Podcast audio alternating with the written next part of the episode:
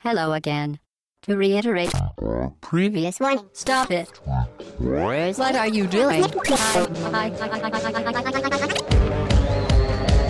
batteries to power. Turbines to speed. To the Batmobile. Let's go. Podcast session 9, euh, le 9 septembre 2012 au bas gauche droite.fr, le 909. Salut, c'est Chine, je suis de retour de vacances. Euh, Pipo a assuré l'intérim de manière fantastique. Euh, et là, on est tous les quatre aujourd'hui réunis autour de la même table, fin de fin de, du duplex de Bruxelles, puisque Futch nous a rejoint sur Paris. Salut Futch. Bonjour tout le monde. Salut Pipo. Salut Chine et salut tout le monde. Et salut Hobbs. Voilà, qu'est-ce que Voilà, qu'est-ce que Donc, euh, c'est la rentrée. Donc, on va se jeter de bien pied, de plein pied dans cette nouvelle saison, en gros, entre guillemets, hein, si on veut appeler ça On comme débute. ça. On débute. On avait Et, fait une euh, pré-saison avec des web-séries et puis là on fait la vraie série qui Là, va sortir sur HBO chez vous. Là, on va avoir des vrais concurrents face à nous. Donc, il y a du monde, tout le monde rentre. Et euh, donc, déjà, on va commencer, comme d'habitude, par le débrief des précédents podcasts.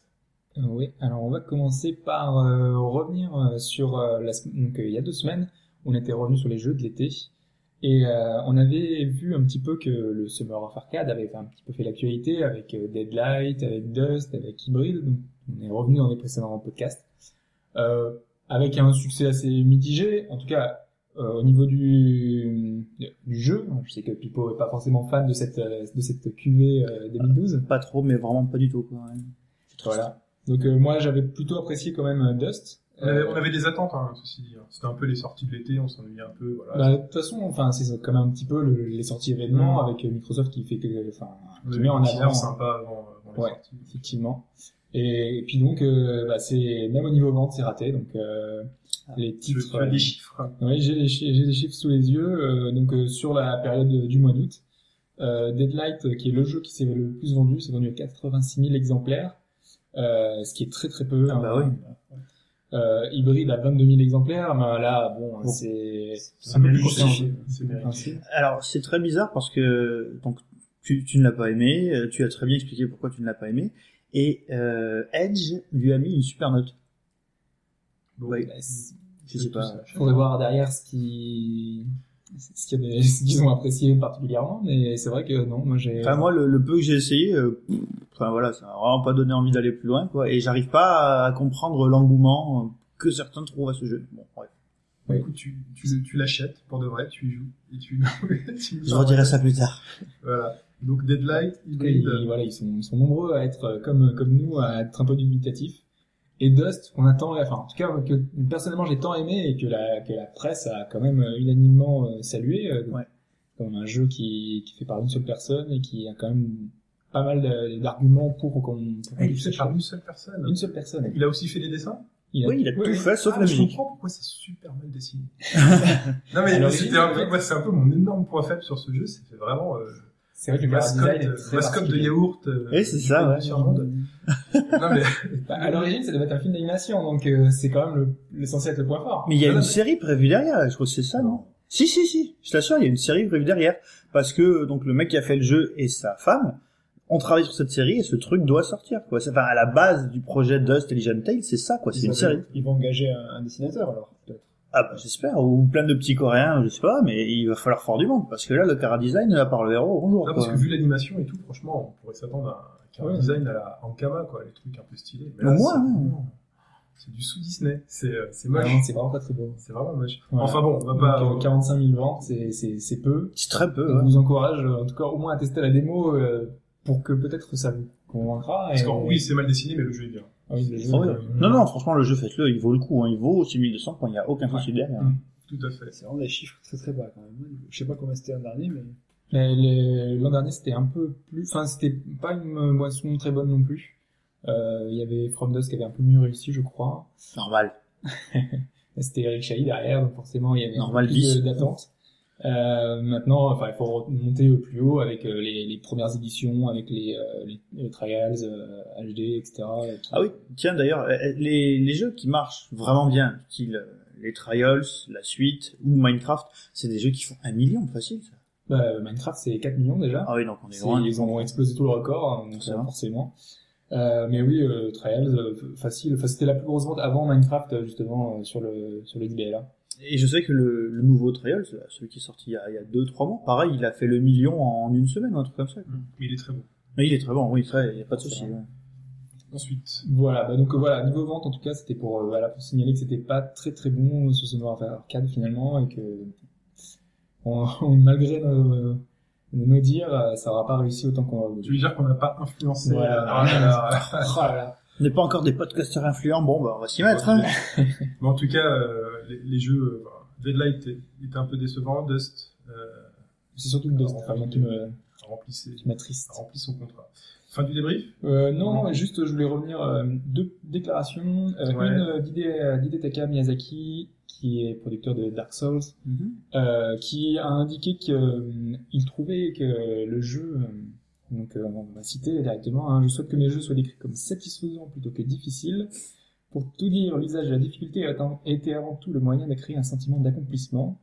Cela dit, Dark Souls reste très difficile et un certain nombre de joueurs hésitent peut-être à se lancer. Donc en fait, il regrette vraiment le, le fait que le jeu soit très difficile Mm. euh, et que les gens n'aient vraiment pas le courage de Bah, juste pour ça, juste pour cette raison, euh, Donc en fait, il, il remet en cause son œuvre, parce que quand même... Bah, elle- ouais, c'est- c'est c'est un peu dommage qu'il fasse ça. En, en gros, ce qu'il dit, c'est j'aurais pu me faire plus de thunes euh, je en... pense que c'est plutôt ça qui est vraiment difficile. Mais en fait, le truc, c'est que beaucoup en ont déduit après, parce qu'après après, il parle de, un peu de, de le rendre plus facile en intégrant un mode facile. Mhm. Euh, C'était juste une idée, il disait euh, comment est-ce que j'aurais pu faire pour toucher plus de gens? Parce que lui, il aurait voulu que le jeu se vende encore plus mm, et qu'il rebute pas tout le monde, quoi. Parce que le, le- une personne lambda, euh, voilà, on va lui dire c'est un jeu impossible à faire, bah, il va lâcher. Il va Mais d'un côté, euh, l'intérêt de ce jeu, justement, ouais, toutes les personnes que je côtoie qui jouent à Dark Souls l'ont acheté parce que justement, c'était le gros Mais- défi euh, du moment. Enfin, à la base, tu achètes pour ça. tu l'achètes pour ça, tu l'achètes Mais pour en ça. fait, non, je crois que c'est un problème de, honnêtement, je crois que c'est un problème de, Problème d'impôt, il a besoin de... Ouais, c'est ça. Non, non, mais de, de, de marketing en fait autour, enfin surtout du discours qui était tenu sur le jeu. En fait, dire que Dark Souls est difficile, à mon sens, c'est faux. Ce qu'il faut dire, c'est que le système de jeu est complexe et que tu as la nécessité de le comprendre pour pouvoir tirer le plus grand parti du jeu. Donc, ce qu'il fallait vendre aux gens, enfin bon, je suis pas marketeur, mais c'est de dire voilà, on va vous, on vous offre un truc unique qui est pas simple à comprendre, mais qui est qui donne un grand sentiment d'accomplissement. Tu vois, c'est comme euh, piloter un avion ou piloter un sous-marin, quoi. C'est difficile, mais quand tu sais le faire, enfin, moi je sais pas piloter des sous-marins ni les avions, mais j'imagine que c'est vachement, c'est vachement, c'est vachement prenant. Tout le monde sait que devenir cosmonaute, c'est difficile. Pourtant, tout le monde peut y rêver. Donc là, pourquoi ne pas vendre le truc en disant, euh, on comme- donne du dur, quoi. Comme il le précise dans la, dans la suite de l'interview, il dit que la difficulté n'est plus l'élément central qui fait qu'on qu'on va rendre, le- enfin que le jeu devient valable ou pas ou intéressant. Non, ça c'est sûr. On l'a prouvé euh, dans un podcast, il paraît. Voilà, donc euh, D'ailleurs, j'allais inviter monsieur euh, Miyazaki, c'est un très joli euh, nom de famille, Tout à fait, oui. euh, à nous écouter. donc on va essayer de trouver un On lui enverra un on tweet. On va lui envoyer un tweet avec euh, notre Et donc- la difficulté pour lui dire que c'est pas forcément un défaut. effectivement. Il en a peut-être vendu moins, parce que le Dark Souls facile, enfin ou moins complexe, est-ce qu'il perdrait pas justement son essence Il Ben oui. Justement vendu tu, moins. tu- tu perds le côté de, de, de l'urgence, de, fin, de, de ce monde à la, enfin, de ce monde à la dérive. ouais. Tu perds des jeux avec des bonhommes qui vont castagner des monstres. Euh, Il y en a un peu beaucoup. Voilà, Voilà, ouais. peu se De toute façon, il s'est un peu vendu sur sa difficulté. donc, Voilà. Donc là, il revient un peu en arrière. Bon. Voilà. Donc, attention, c'était voilà, c'était une observation pour lui. Ouais. Par contre, à l'inverse, donc les développeurs d'Assassin's Creed 3, eux, ont dit que ils ne, ne souhaitaient pas rendre le jeu, enfin, un- mettre un mode facile dans un Assassin's Creed. Mhm. Ce qui est un petit peu euh, ironique, euh, sachant que le jeu est déjà très facile de base. Bah, De toute manière, il n'y a pas de mode de difficulté dans Assassin's Non, Creed. il n'y en a pas. non, il n'y en a pas. C'est start, tu fais ton jeu. C'est pas non plus un, un jeu réputé pour sa difficulté, quoi. Parce Ouais, que non, c'est- il suffit de s'asseoir pour que les mecs te suivent plus, donc bon. Ça, ouais. Pas trop dur, quoi. Voilà. Camoufle, attends. Non, là, t'es pas... Je suis mauvais je suis mauvais. je ça. entre trois moines aussi. Il a dit non plus non plus, mais c'est pas. Ouais, c'est un peu. Mais je crois que tu... Attends, dans Assassin's Creed, quand tu t'assieds sur un banc, tu peux pas le faire non plus n'importe. Faut pas qu'il te voit. Faut pas qu'il te voit t'asseoir. Non, mais enfin, sinon, ouais, c'est bidon, quoi. Le mec te poursuit, tu tournes au coin de la rue, tu t'assois, le mec arrive, et toi, t'es là. Faudrait essayer. Faudrait Et le mec fait même, enfin, le mec, je sais pas, alors, je sais pas Oui, comment mais- c'est codé, mais comment, si le mec te reconnaît, est-ce qu'il reconnaît ton mouvement, comme les comme les tyrannosaures, ou est-ce qu'il reconnaît ce à quoi tu, re- tu ressembles? Parce que si c'est ce à quoi tu ressembles, que tu sois debout ou assis, a priori, t'as la même gueule, hein. Mais Mais- t'imagines la purge, t'es obligé de te cacher toutes les 10 secondes, quoi. Assassin's Creed, ça dure 20 heures. Euh, t'enfuis. euh, la durée. Si t'as un jeu d'infiltration, t'as un jeu d'infiltration aussi. C'est Euh, pas, c'est pas non plus un jeu d'infiltration. Ah, non, mais C'est pas pour ça qu'ils mettent en avant. Donc, euh, Enfin bon, bref, on va pas épiloguer sur la. Voilà, donc c'était pour euh, pour montrer qu'il y a un peu le, des deux points de vue, hein, parce que donc, pour eux, euh, il faut pas non plus qu'il y ait un- qu'il y ait un jeu manque de challenge, et pour eux, c'est important qu'il y en ait justement, et donc ils sont en plein euh, en plein test justement, euh, euh, en plein playtest euh, pour vérifier la difficulté, pour voir s'il y a des passages qui sont un peu trop difficiles ou pas, Mhm. euh, s'il y a des passages qui sont pas trop faciles justement, parce que justement s'ils sont trop faciles, et ben les, gens vont recommencer le jeu à zéro, alors c'est trop facile. ben, voilà, après le, le jeu est accessible au plus grand nombre, Oui, il ça le que-. Et ils mettent en gros les, récupérer des samples, etc. pour augmenter un peu la difficulté et augmenter le challenge. Je trouve que moi c'est bien fait là-dessus. C'est vrai que bon, c'est pas- c'est assez, facile à s'inscrire, mais Enfin, les sans plus, les drapeaux et les conneries comme ça, bon, ça. Bah, je- je- le, le système, enfin le système, il est vieux comme le monde. C'est le système des Kirby. Quoi. Le Kirby depuis le début, c'est toujours pareil. Kirby, c'est hyper facile. Kirby en ligne droite, tu mets deux heures à le faire. La plupart du temps, quand tu le finis, t'as un mode difficile qui est hyper difficile.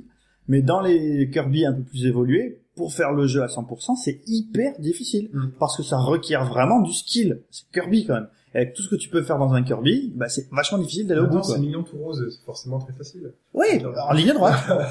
bon bref, on va pas refaire le podcast sur la difficulté. Euh, on en avait une bonne heure à 45, euh, toujours disponible.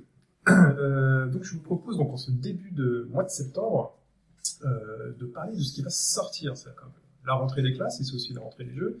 Et on a une belle liste de sorties pour ce mois de septembre. C'est Ops qui va nous en parler. Alors en fait, euh, on va pas faire vraiment une liste, on va on va voir un peu le planning de tout ce qu'on a en septembre, donc euh, que ce soit les sorties de jeux, que ce soit les événements, euh, le- les salons, euh, le- les expos, donc euh, tout ce que tout ce qui va un peu se dérouler euh, au niveau du mois de septembre. Et on va commencer avec déjà des choses qui sont un petit peu passées, hein, mais qui ont dont on n'est pas revenu justement. donc on a par exemple le 5 septembre, donc il y a des, quelques jours, on a eu Rhythm Hunter Harmonite qui est sorti sur 3DS, un petit peu euh, euh, à l'étonnement de tous, puisqu'il a été annoncé au Nintendo Direct il y a à peine euh, deux semaines, Tout à fait. et il est déjà disponible au Japon. Donc euh, voilà. Même moins que ça, même moins que deux semaines, non? C'était la semaine dernière. C'était la semaine dernière. Ouais, c'était ça. Ouais, c'est ça, ouais.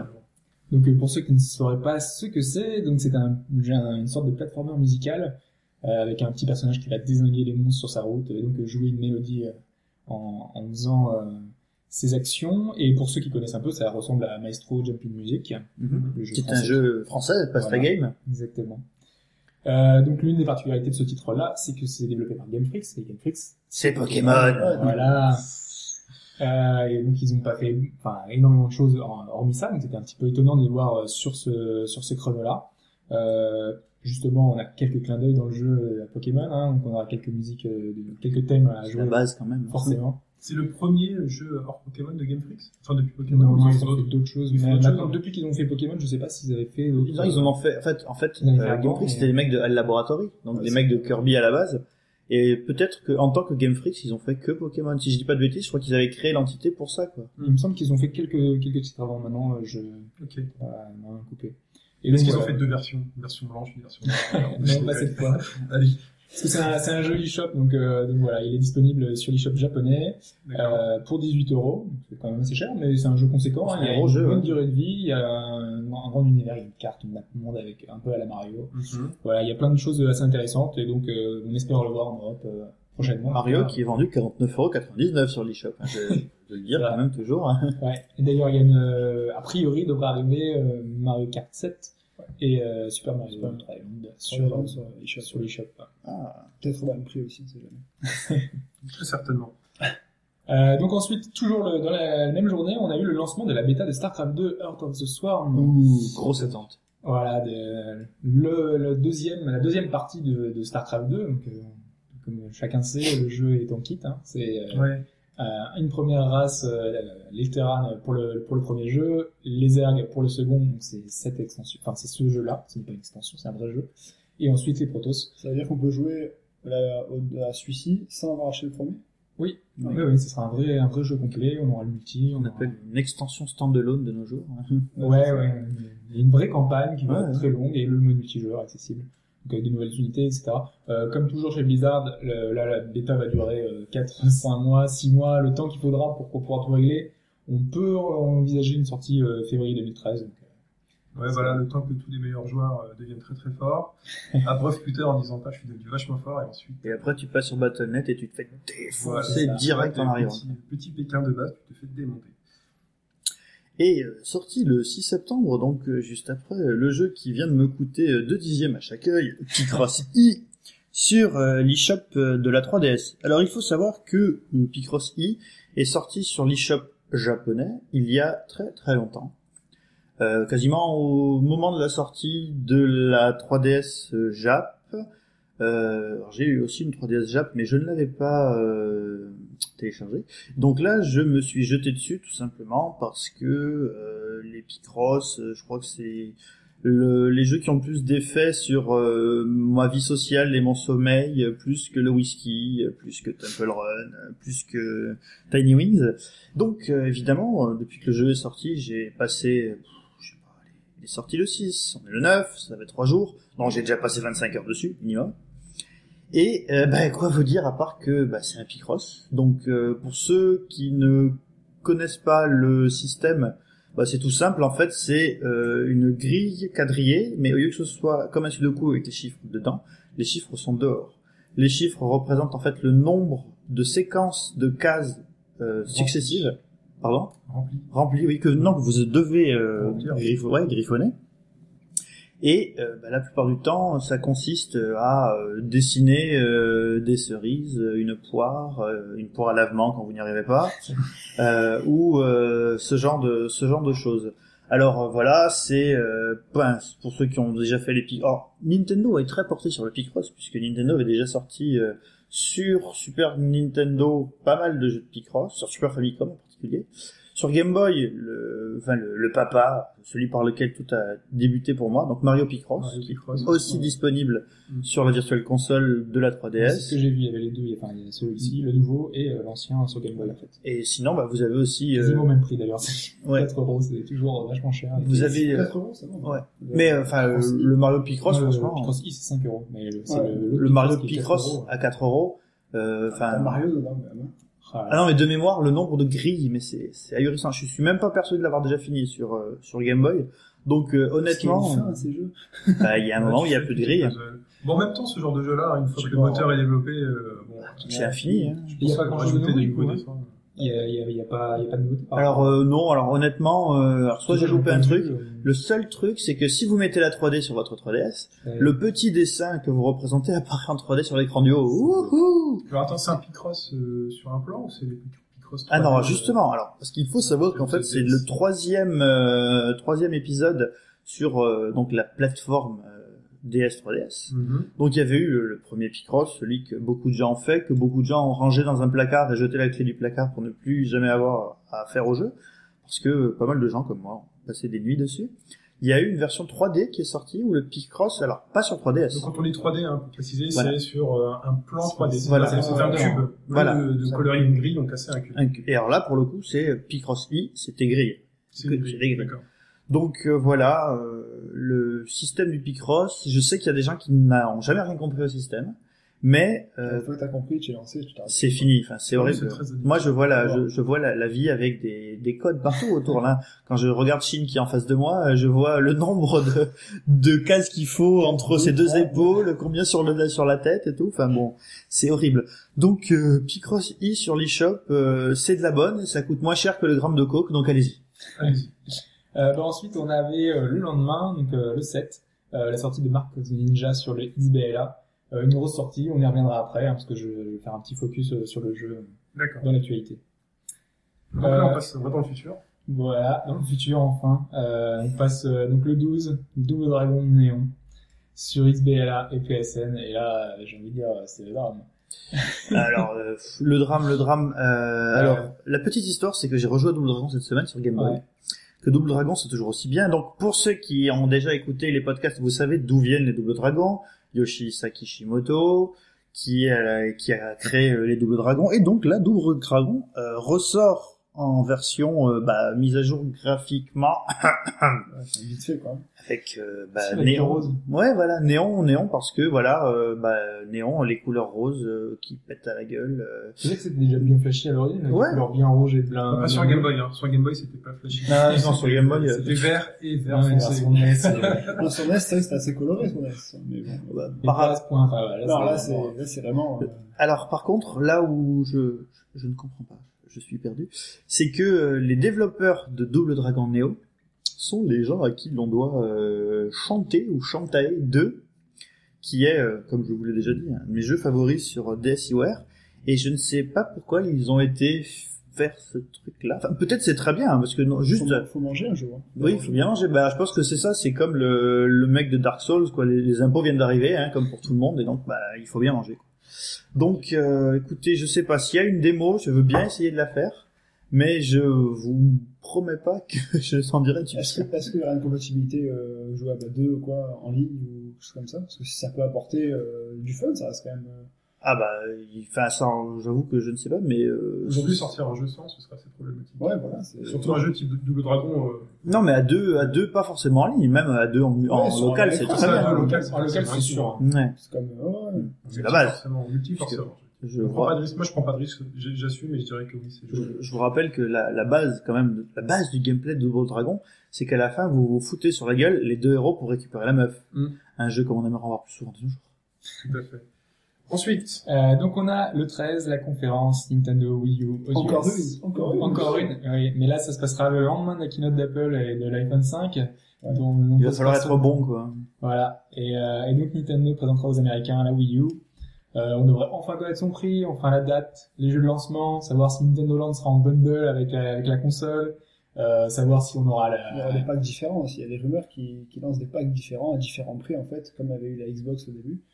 Donc, on va voir si ça va être confirmé aussi ce- lors de cette Voilà. conférence. On saura enfin, dans- si, vu que la console arrive là, euh, tout prochainement, logiquement, hein, Mhm. euh, avant Noël. Le coup des packs différenciés, c'est, enfin, ça a quand même souvent été le- la mort du business. Donc, euh, ils seraient prêts à retenter ces trucs-là. Nintendo, c'était les pros pour ça. hein. Souvenez-vous de, des packs de, la, de la NES, c'était la folie furieuse, quoi. Donc, enfin bon, enfin, on n'en saura plus qu'une semaine, plus que quelques jours à attendre. le 13, on en reparlera sûrement. Ensuite, euh, le 14, ah, Tekken Tag Tournament 2, waouh Donc c'est un nouveau Tekken Tag Tournament.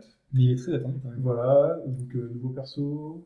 Euh, voilà. Plein de choses, enfin, on, Ça reviendra sans doute prochainement, Voilà. euh, et c'est un Tekken de plus. Hein, Ouais, euh, voilà, ça reste le même, euh, même style de combat. Enfin, moi, 135 j'ai jamais- personnages, voilà. 2 milliards de trucs à débloquer. J'ai jamais accroché à ce genre de jeu. Des ours, des robots, des pantins. Voilà, c'est ça, ça. c'est une année chargée pour le jeu de baston en tout cas. Ouais, Voilà. ça, Est-ce qu'on va se retrouver avec l'indigestion des années 90 C'est une des années les plus chargées en tout cas. hein. On, on en a beaucoup hein, qui sortent hein, depuis Street Fighter 4. Bah, c'est... Ils ont compris qu'il y avait un petit revival. C'est ça. En fait, on finalement euh, dans le l'histoire du jeu vidéo, enfin l'histoire du jeu vidéo est déjà à refaire des boucles quoi. à la base, Tekken n'avait pas fait le, le ça s'appelle Street Fighter Cross Tekken. Il Oui. n'y a pas un Tekken Cross Street Fighter qui doit sortir? Si, si. Ils devaient le faire, ouais. Mais si, si, je crois que c'est toujours prévu. Ah, Ouais, ouais. ouais, ouais, c'est Ouais. toujours prévu. Ça fera un de plus, quoi. Ça fera un de plus, mais bon, je pense qu'ils vont se passer d'au moins 6 mois. Les sorties. Oui, voilà. Euh, ensuite, Donc, euh, prochain, donc en- ensuite, on a le 15 et 16, le Paris Manga. Euh, alors, je l'ai précisé, euh, donc c'est Porte de Versailles. C'est pas un gros salon de jeux vidéo, c'est essentiellement euh, de l'animation, mais vous trouvez quand même des stands habituels de DDR, enfin des, des stands de musique euh, qu'on qu'on retrouve très souvent. Mais il y a aussi euh, les finales des tournois euh, Smash Bros, Street 4, euh, Starcraft 2, euh, FIFA 12, euh, donc euh, toutes les, euh, les grandes compétitions internationales qui vont se passer là-bas. Euh, donc voilà, il y aura quand même pas mal de jeux, donc euh, c'est quand même un, C'est lié un peu à, à cet univers-là, donc il y a toujours les mêmes stands qui sont dessus. sûr que c'est pareil manga et sci-fi, car je suis passé devant. Tout à fait. c'est ça. Ensuite, Euh, ensuite, donc le 18, un grand jeu qui, a- qui revient, c'est Baldur's Gate Enhanced Edition sur PC, euh, parce que c'est la version Mac et iPad qui est prévue. C'est pour septembre. Euh, c'est pour septembre, c'est pour euh, ensuite, pour plus tard. Oui, toujours en septembre. voilà. Euh, bah donc nous on l'attend vraiment avec impatience parce que c'est la version remasterisée d'un des plus grands titres euh, PC, l'un des plus grands RPG PC, euh, sorti ce jour, euh, RPG occidental en tout cas. Euh, bah, on espère que cette version sera à la hauteur hein, parce que euh, on n'est pas très sûr que ce sera forcément très réussi vu que derrière il y a c'est pas vraiment la même équipe etc. Euh, donc il y aura 6 heures de quête optionnelle de plus et surtout du coop cross-platform. Alors ça, ça peut être Et énorme. sympa, ça, c'est vraiment bien. C'est un fait. joueur Mac, un joueur iPad pourra jouer avec un joueur PC et ça c'est vraiment Oui. une très bonne chose. Donc on attend, on verra déjà rien que ça c'est déjà top. Donc euh, Euh, simple question, mais à l'origine, Baldur's Gate, c'est parfaitement solo. euh, oui, euh, après il y a eu un mode. Il y a eu un mode, d'accord. Parce que je me suis dit, putain, j'ai toujours joué tout seul. Peut-être que j'avais pas d'amis à l'époque. Mais... Non non non, c'était là-bas. ok. Ensuite, messieurs. Le, ouais, le 19 euh, septembre sortira Little Big Planet Vita sur PS Vita. Donc euh, la console n'est pas morte, il y a toujours des jeux qui sortent dessus. Donc, La chanteuse est morte, par contre. Enfin, c'est carrière, en tout cas. a-t-elle Et là, a-t-elle on a commencé Vito. Vito. On a Vito. Y a-t-il des gens qui, qui savent encore qui est Vital Oui, grâce à Vito. Ah oui, voilà. Ah, donc ça a été annoncé lors de l'E3 2011. Euh, donc il va enfin sortir depuis le temps. Euh, grosso modo, le jeu reste le même que sur console de salon, que sur PS3. Donc euh, ça apporte juste des nouveautés par rapport aux écrans tactiles avant et arrière de la console. Il y aura plein de nouveaux mini-jeux au niveau de la- l'effet gyroscopique de la console aussi. Euh, toujours possibilité d'éditer ces jeux et de et donc les partager avec la communauté. Et il y aura aussi un système donc de com- compatibilité entre la version Vita et la version euh, PS3. Il faudra bien sûr deux jeux, un PS3, un Vita. Mhm. Et en gros, la, voilà, la, la PS Vita servira de manette au jeu PS3, et du coup, il y aura plus d'informations dessus. Il y aura aussi un sorte de jeu de, de shoot euh, avec un autre joueur sur Vita qui influera sur, sur l'écran TV. Donc rien de bien nouveau, ça reste encore un, un jeu de plateforme assez, euh, assez classique euh, chez, chez Sony. Voilà. De Space Platform. Voilà, Space Platform. ouais. C'est un joli mot. Tu l'as inventé? Non, non, c'est Fouch qui l'avait déjà utilisé, je l'ai utilisé la fois, parce que je, je, ce jeu, enfin, j'ai fait le 1 et le 2, mais c'est vrai que j'ai toujours trouvé très, très aérien, euh, très planant comme Ça jeu. fait au moins un jeu un peu. Enfin, sur, ça, sur voilà. Vita. Enfin, Ouais, ça fait des- un bon jeu de j'adore. plateforme. Il faut au moins un jeu sur la Ça reste, ça reste, ça reste, ça reste, des, ça reste des bons jeux avec une très bonne communauté, quoi. Donc, Alors, euh, euh, Ouais, non, parce que là, on est en train de se ré- Enfin, il y avait eu euh, dernièrement la sortie des. des... Chips. Voilà. Euh, mais il y avait aussi les- la, la, la compatibilité des jeux PSX, enfin de tous les jeux. de- ouais, ça ouais, bon, c'est c'est pas des, c'est pas la nouveauté, quoi. C'est pas, enfin, là encore, c'est Voilà. c'est pas non Ah, plus le- la nouveauté, mais Ah oui, la, la compatibilité des jeux, des jeux DPS One Classics, euh, on fait parle, consoles, on pense. parle du flop euh, de- du premier jour de téléchargement Ah oui, ou non, mais une prochaine fois, on pourra le faire, c'est plus sympa. Allez, on embraye. Allez. Donc, le, le 20, donc, il y a Rayman Jungle Run. Rayman Jungle Run Sur sur iOS. Alors, euh, alors évidemment, euh, c'est un autorunner, donc c'est du caca gaming, donc euh, je m'y colle. Euh, alors, euh, alors que, que vous dire? Donc, euh, Rayman, quand euh, quand le, le nouveau Rayman est ressorti, donc Rayman Origins, euh, beaucoup de, de gens ont dit que c'était dommage que le jeu se vende très peu, parce que c'était un bon jeu, vrai, avec une belle, euh, très très belle patte graphique, ce qui est vrai, avec de très très bonnes musiques, ce qui est vrai, avec un mode euh, multijoueur euh, en local euh, très fandard, donc vous pouvez jusqu'à 4 sur la même console, et c'est c'est vachement bien. C'est vrai aussi, oui. Et on a finalement bah, le jeu, je sais pas où il en est exactement au niveau vente aujourd'hui, mais en tout cas il est rentabilisé finalement. Voilà, c'est rentabilisé. Euh, on sait qu'une suite va sortir euh, de manière euh, quasi exclusive sur Wii U. euh, sur Wii U, Ouais. qui va utiliser peut-être le NFC du gamepad, j'en passe et des meilleurs. Mhm. Et euh, bah, finalement, hein, peut-être que Michel Ancel aussi euh, a besoin de payer ses impôts, hein, c'est la Ouais. période. Et donc ils font une version pour iOS. Ils font une version d'un jeu de plateforme sur iOS. Et à votre avis, qu'est-ce qu'ils en font? Bah, Ils en font un autorunner Eh ouais. ou un Infinite. Runner horizontal. Donc, euh, a priori, ce sera un peu plus compliqué que Abolt, par exemple, où vous n'aviez qu'à sauter. Donc là, pour le coup, bah, vous aurez à vous déplacer, euh, courir au plafond, euh, passer, passer sous des, passer sous des, grottes, des choses comme ça. Alors, est-ce que c'est une bonne chose, que c'est une mauvaise chose? Dans Rayman Origins, pour moi, les meilleurs niveaux, c'était les niveaux qui ressemblaient beaucoup à des niveaux autorunner. Oui, c'est avec les, Les coffres. suivait le coffre. Voilà. C'est ça, ouais, quand il fallait choper les coffres. Parce que là, pour le coup, euh, bah voilà, ça se jouait un peu comme euh, comme un Donkey Kong Country Returns, c'est-à-dire qu'il fallait y aller euh, à fond les ballons Voilà, et euh, maîtriser bah, toutes les possibilités des sauts, parce qu'il y a le saut, le saut avec la course, le saut sans la course, le saut plané, le saut pas Plané. plané, donc voilà. Donc ça c'était très bien, c'était une très bonne chose, c'était des niveaux euh, avec euh, bah, de la difficulté, du challenge, et qui demandait une vraie compréhension du jeu. C'était un footwork pas possible. Ouais. Mais C'est vrai que c'est bien, c'était marrant. Oh, ouais, c'est ça qui était. Par contre, c'était souvent le premier qui passait qui les autres Ouais, se c'était- ouais, c'est ça. c'est. On avait les plateformes qui tombaient et tout. Donc ça a C'était été bien. beaucoup de challenge, c'était vraiment sympa. Maintenant, faut voir sur, sur iOS. Quoi, Donc que- sur iOS, a priori, on va pouvoir avoir plusieurs euh, petites actions euh, disponibles. Ça, c'est bien. Euh, par contre, euh, bon alors, j'ai beaucoup parlé, donc euh, c'est peut-être à cause de moi, j'ai beaucoup parlé des autorunners parce que j'aime beaucoup ça. Et je me dis que là, quand même, ça commence à faire beaucoup. Euh, alors après, oui, que quand même, bon, j'avais parlé des niveaux avec autorun euh, dans Super New Super Mario Bros 2. Euh, là, euh, Rayman euh, s'y met. Donc euh, bon, bah, trop. Déjà, trop au niveau de la licence Rayman, qui est maintenant trop utilisée. Elle avait été mise de côté pour mettre en avant les lapins crétins.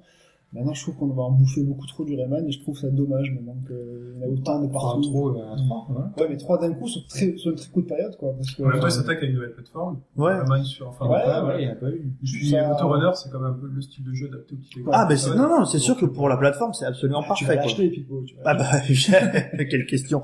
Non, mais si je vous en ai parlé, c'est que j'ai envie d'y jeter un œil et que. Le bah, jeu est genre- bon, enfin vraiment. Ah oui, oui, non, mais le jeu est beau. hein, le jeu, euh, le jeu est c'est très très C'est beau. juste un ressenti du fait qu'il y en a, enfin, t'as fait vraiment beaucoup, il y en a beaucoup qui sont sortis et c'est peut-être un petit peu un ras-le-bol. Mais maintenant, Ça. sur le jeu en lui-même, enfin, je si, la, pense que si les- la qualité est là, pourquoi pas Enfin, enfin, tout simplement, je veux dire, Jungle Run, euh, on a tous fait. Enfin, moi, Temple Run. Temple Run. Moi, le premier, euh, je n'ai fait, bah, je sais pas, je dois être à ma 6 millième partie facile, quoi.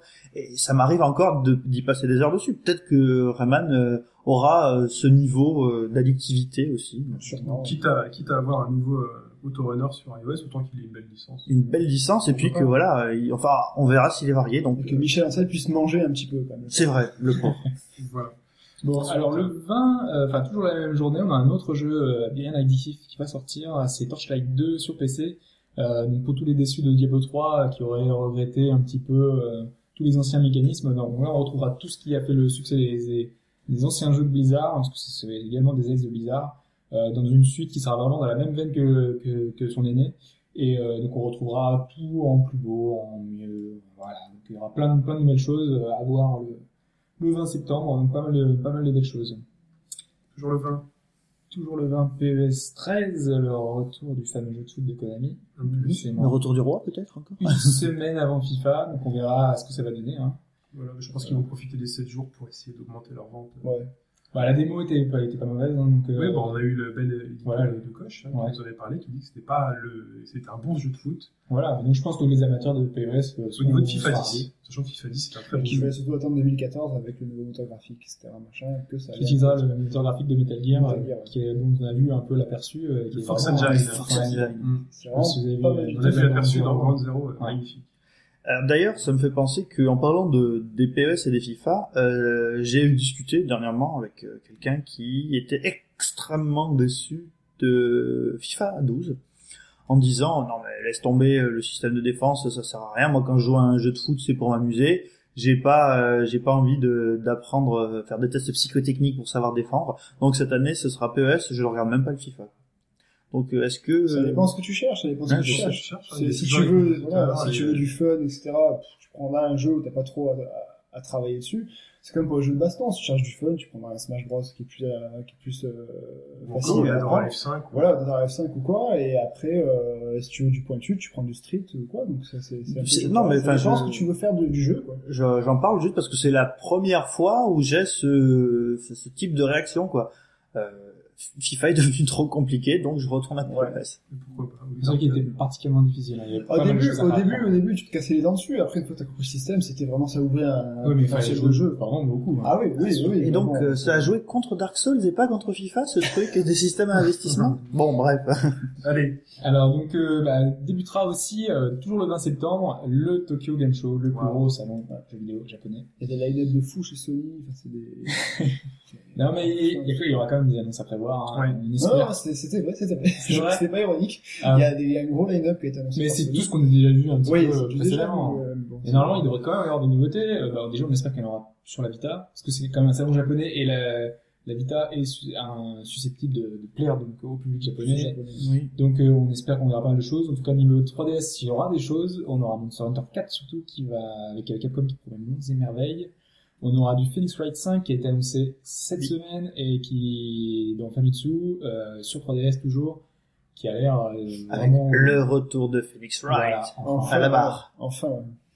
Voilà, on aura sans doute également du Professeur Layton, qui aura un vrai épisode à lui, parce qu'on a eu le, Le crossover. crossover avec Phoenix Phoenix Wright, Wright. euh, voilà, Professeur Layton. On aura du Tales of Xillia 2, le RPG de Namco, euh, qui apparemment s'annonce vraiment bon et vraiment très bien de avant. news dessus, c'est. Ouais, avec le 1 qui, ben, qui sort dans pas longtemps, là, euh, en Europe.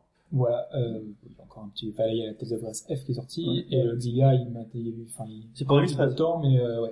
Mais il est prévu en Europe. Il y en a voilà. beaucoup aussi. Hein. Cette Tale of euh, explose aussi. Hein. Euh, ensuite, on aura euh, bah, la Wii U, normalement qui devra être annoncée, là, qui aura été annoncée euh, la semaine d'avant. Enfin, annoncée. On aura eu tous les détails la semaine d'avant, mais là, on aura le lancement japonais. Peut-être qu'ils auront des titres inédits pour chez eux. Quoi. Euh, on aura du Shin Megami Tensei 4 qui a été annoncé aussi cette semaine sur 3DS. Euh, donc un gros gros titre encore. Donc on a eu un, on a eu un trailer. Euh, et on aura peut-être Crimson Dragon. Et ça, c'est moi qui attends particulièrement le jeu des créateurs de, de Panzer Dragoon Ah oui. sur 360 qui utilise Kinect. Bon, forcément, voilà, ça donne pas trop trop envie, Ouais, mais euh, on a appris il y a pas longtemps que euh, s'il y avait eu succès, euh, le jeu aurait eu un épisode RPG par la suite, comme euh, Panzer Dragoon Saga, Ouais, euh, qui était euh, quand même un grand titre. Oui. Et donc, euh, bah, on va espérer qu'il arrive. Euh, En tout cas, il y a eu, on croise les doigts. Euh, en attendant, il y aura un portage sur Windows Phone le 12 septembre.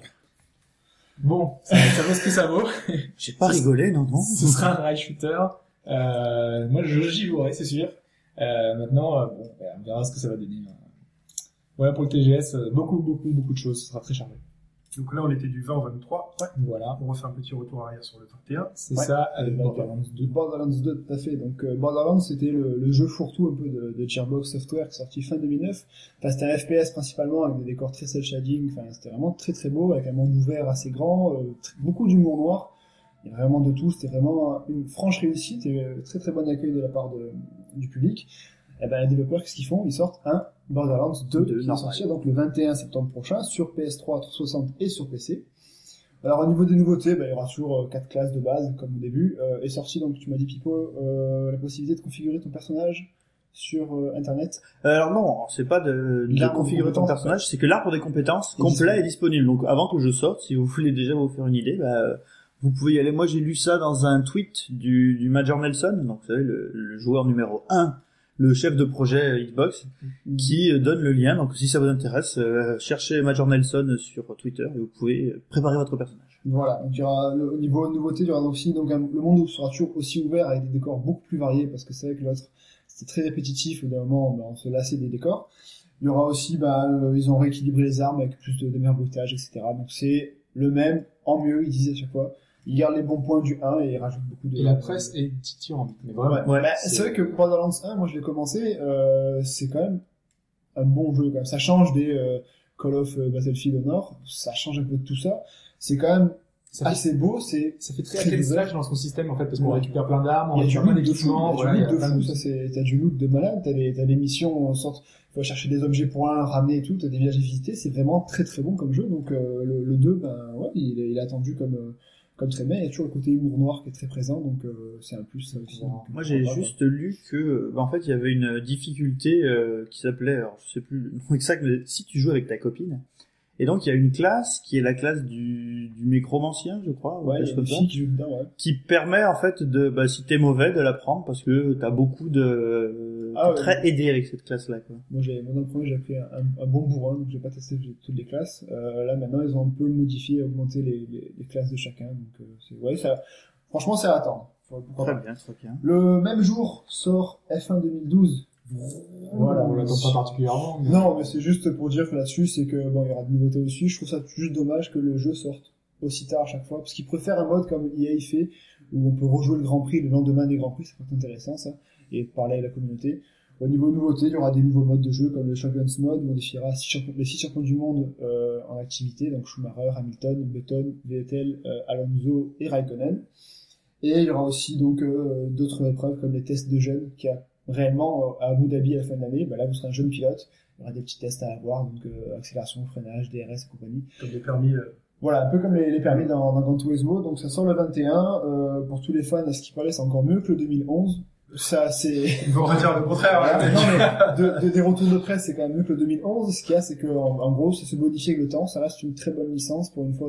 Enfin, depuis Formula One 97 sur PS1, bah, C'est vrai, Il y avait c'était un peu tombé. Enfin, il y a les Grand Prix 4 aussi et d'autres jeux des jeux avant. Mais Mais sur PC, il y a pas mal de simulations. Voilà. Ah oui, les, les vieux Grands Prix sur euh, Grand Atari, Prix 4, là. voilà, c'était Ah, énorme. Donc du coup, ça revient, c'est bien, c'est enfin une bonne licence. Je trouve ça juste dommage qu'ils sortent aussi tard dans l'année. Et C'est vrai que ça ne colle pas du tout avec l'actualité. ça, Voilà, c'est un peu comme ça, hein, les jeux de F1.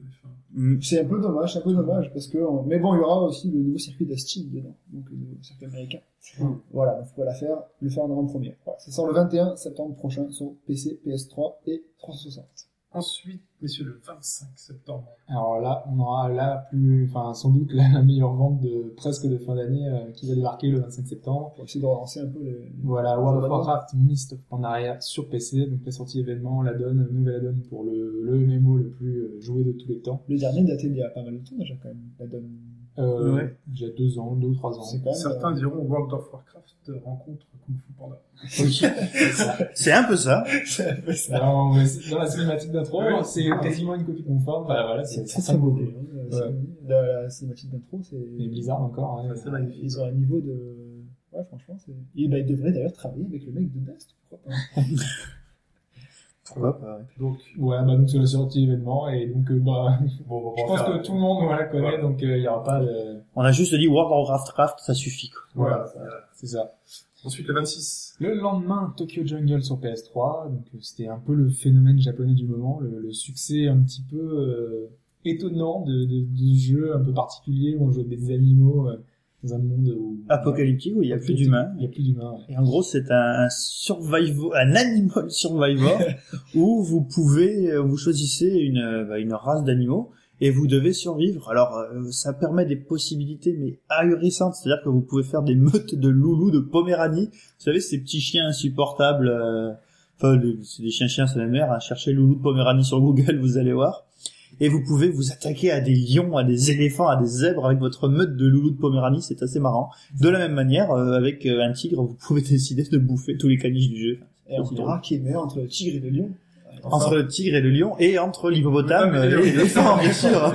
Franchement, l'hippopotame, il est quand même vachement fort. Hein. Oui, mais avec l'éléphant dans sa trompe, tu sais, enfin bon.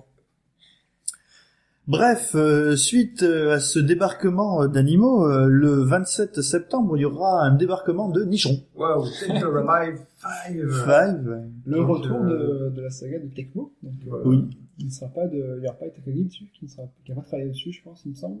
Non, puisqu'il a quitté Il la Team euh, Ninja. la Team Ninja. Donc, à la base, et dans la live, c'est quand même un jeu de baston. Avec, euh, qui a vraiment mis en avant le, le, le tag en 3D, avec la possibilité de jouer à 2 contre 2. Voilà, un système de contre, euh, tout ça, qui est assez sympa. Qui met en avant pas mal de Qui s'est petit à petit transformé en euh, défilé de, De maillot de maillots de bain et de gros nichons.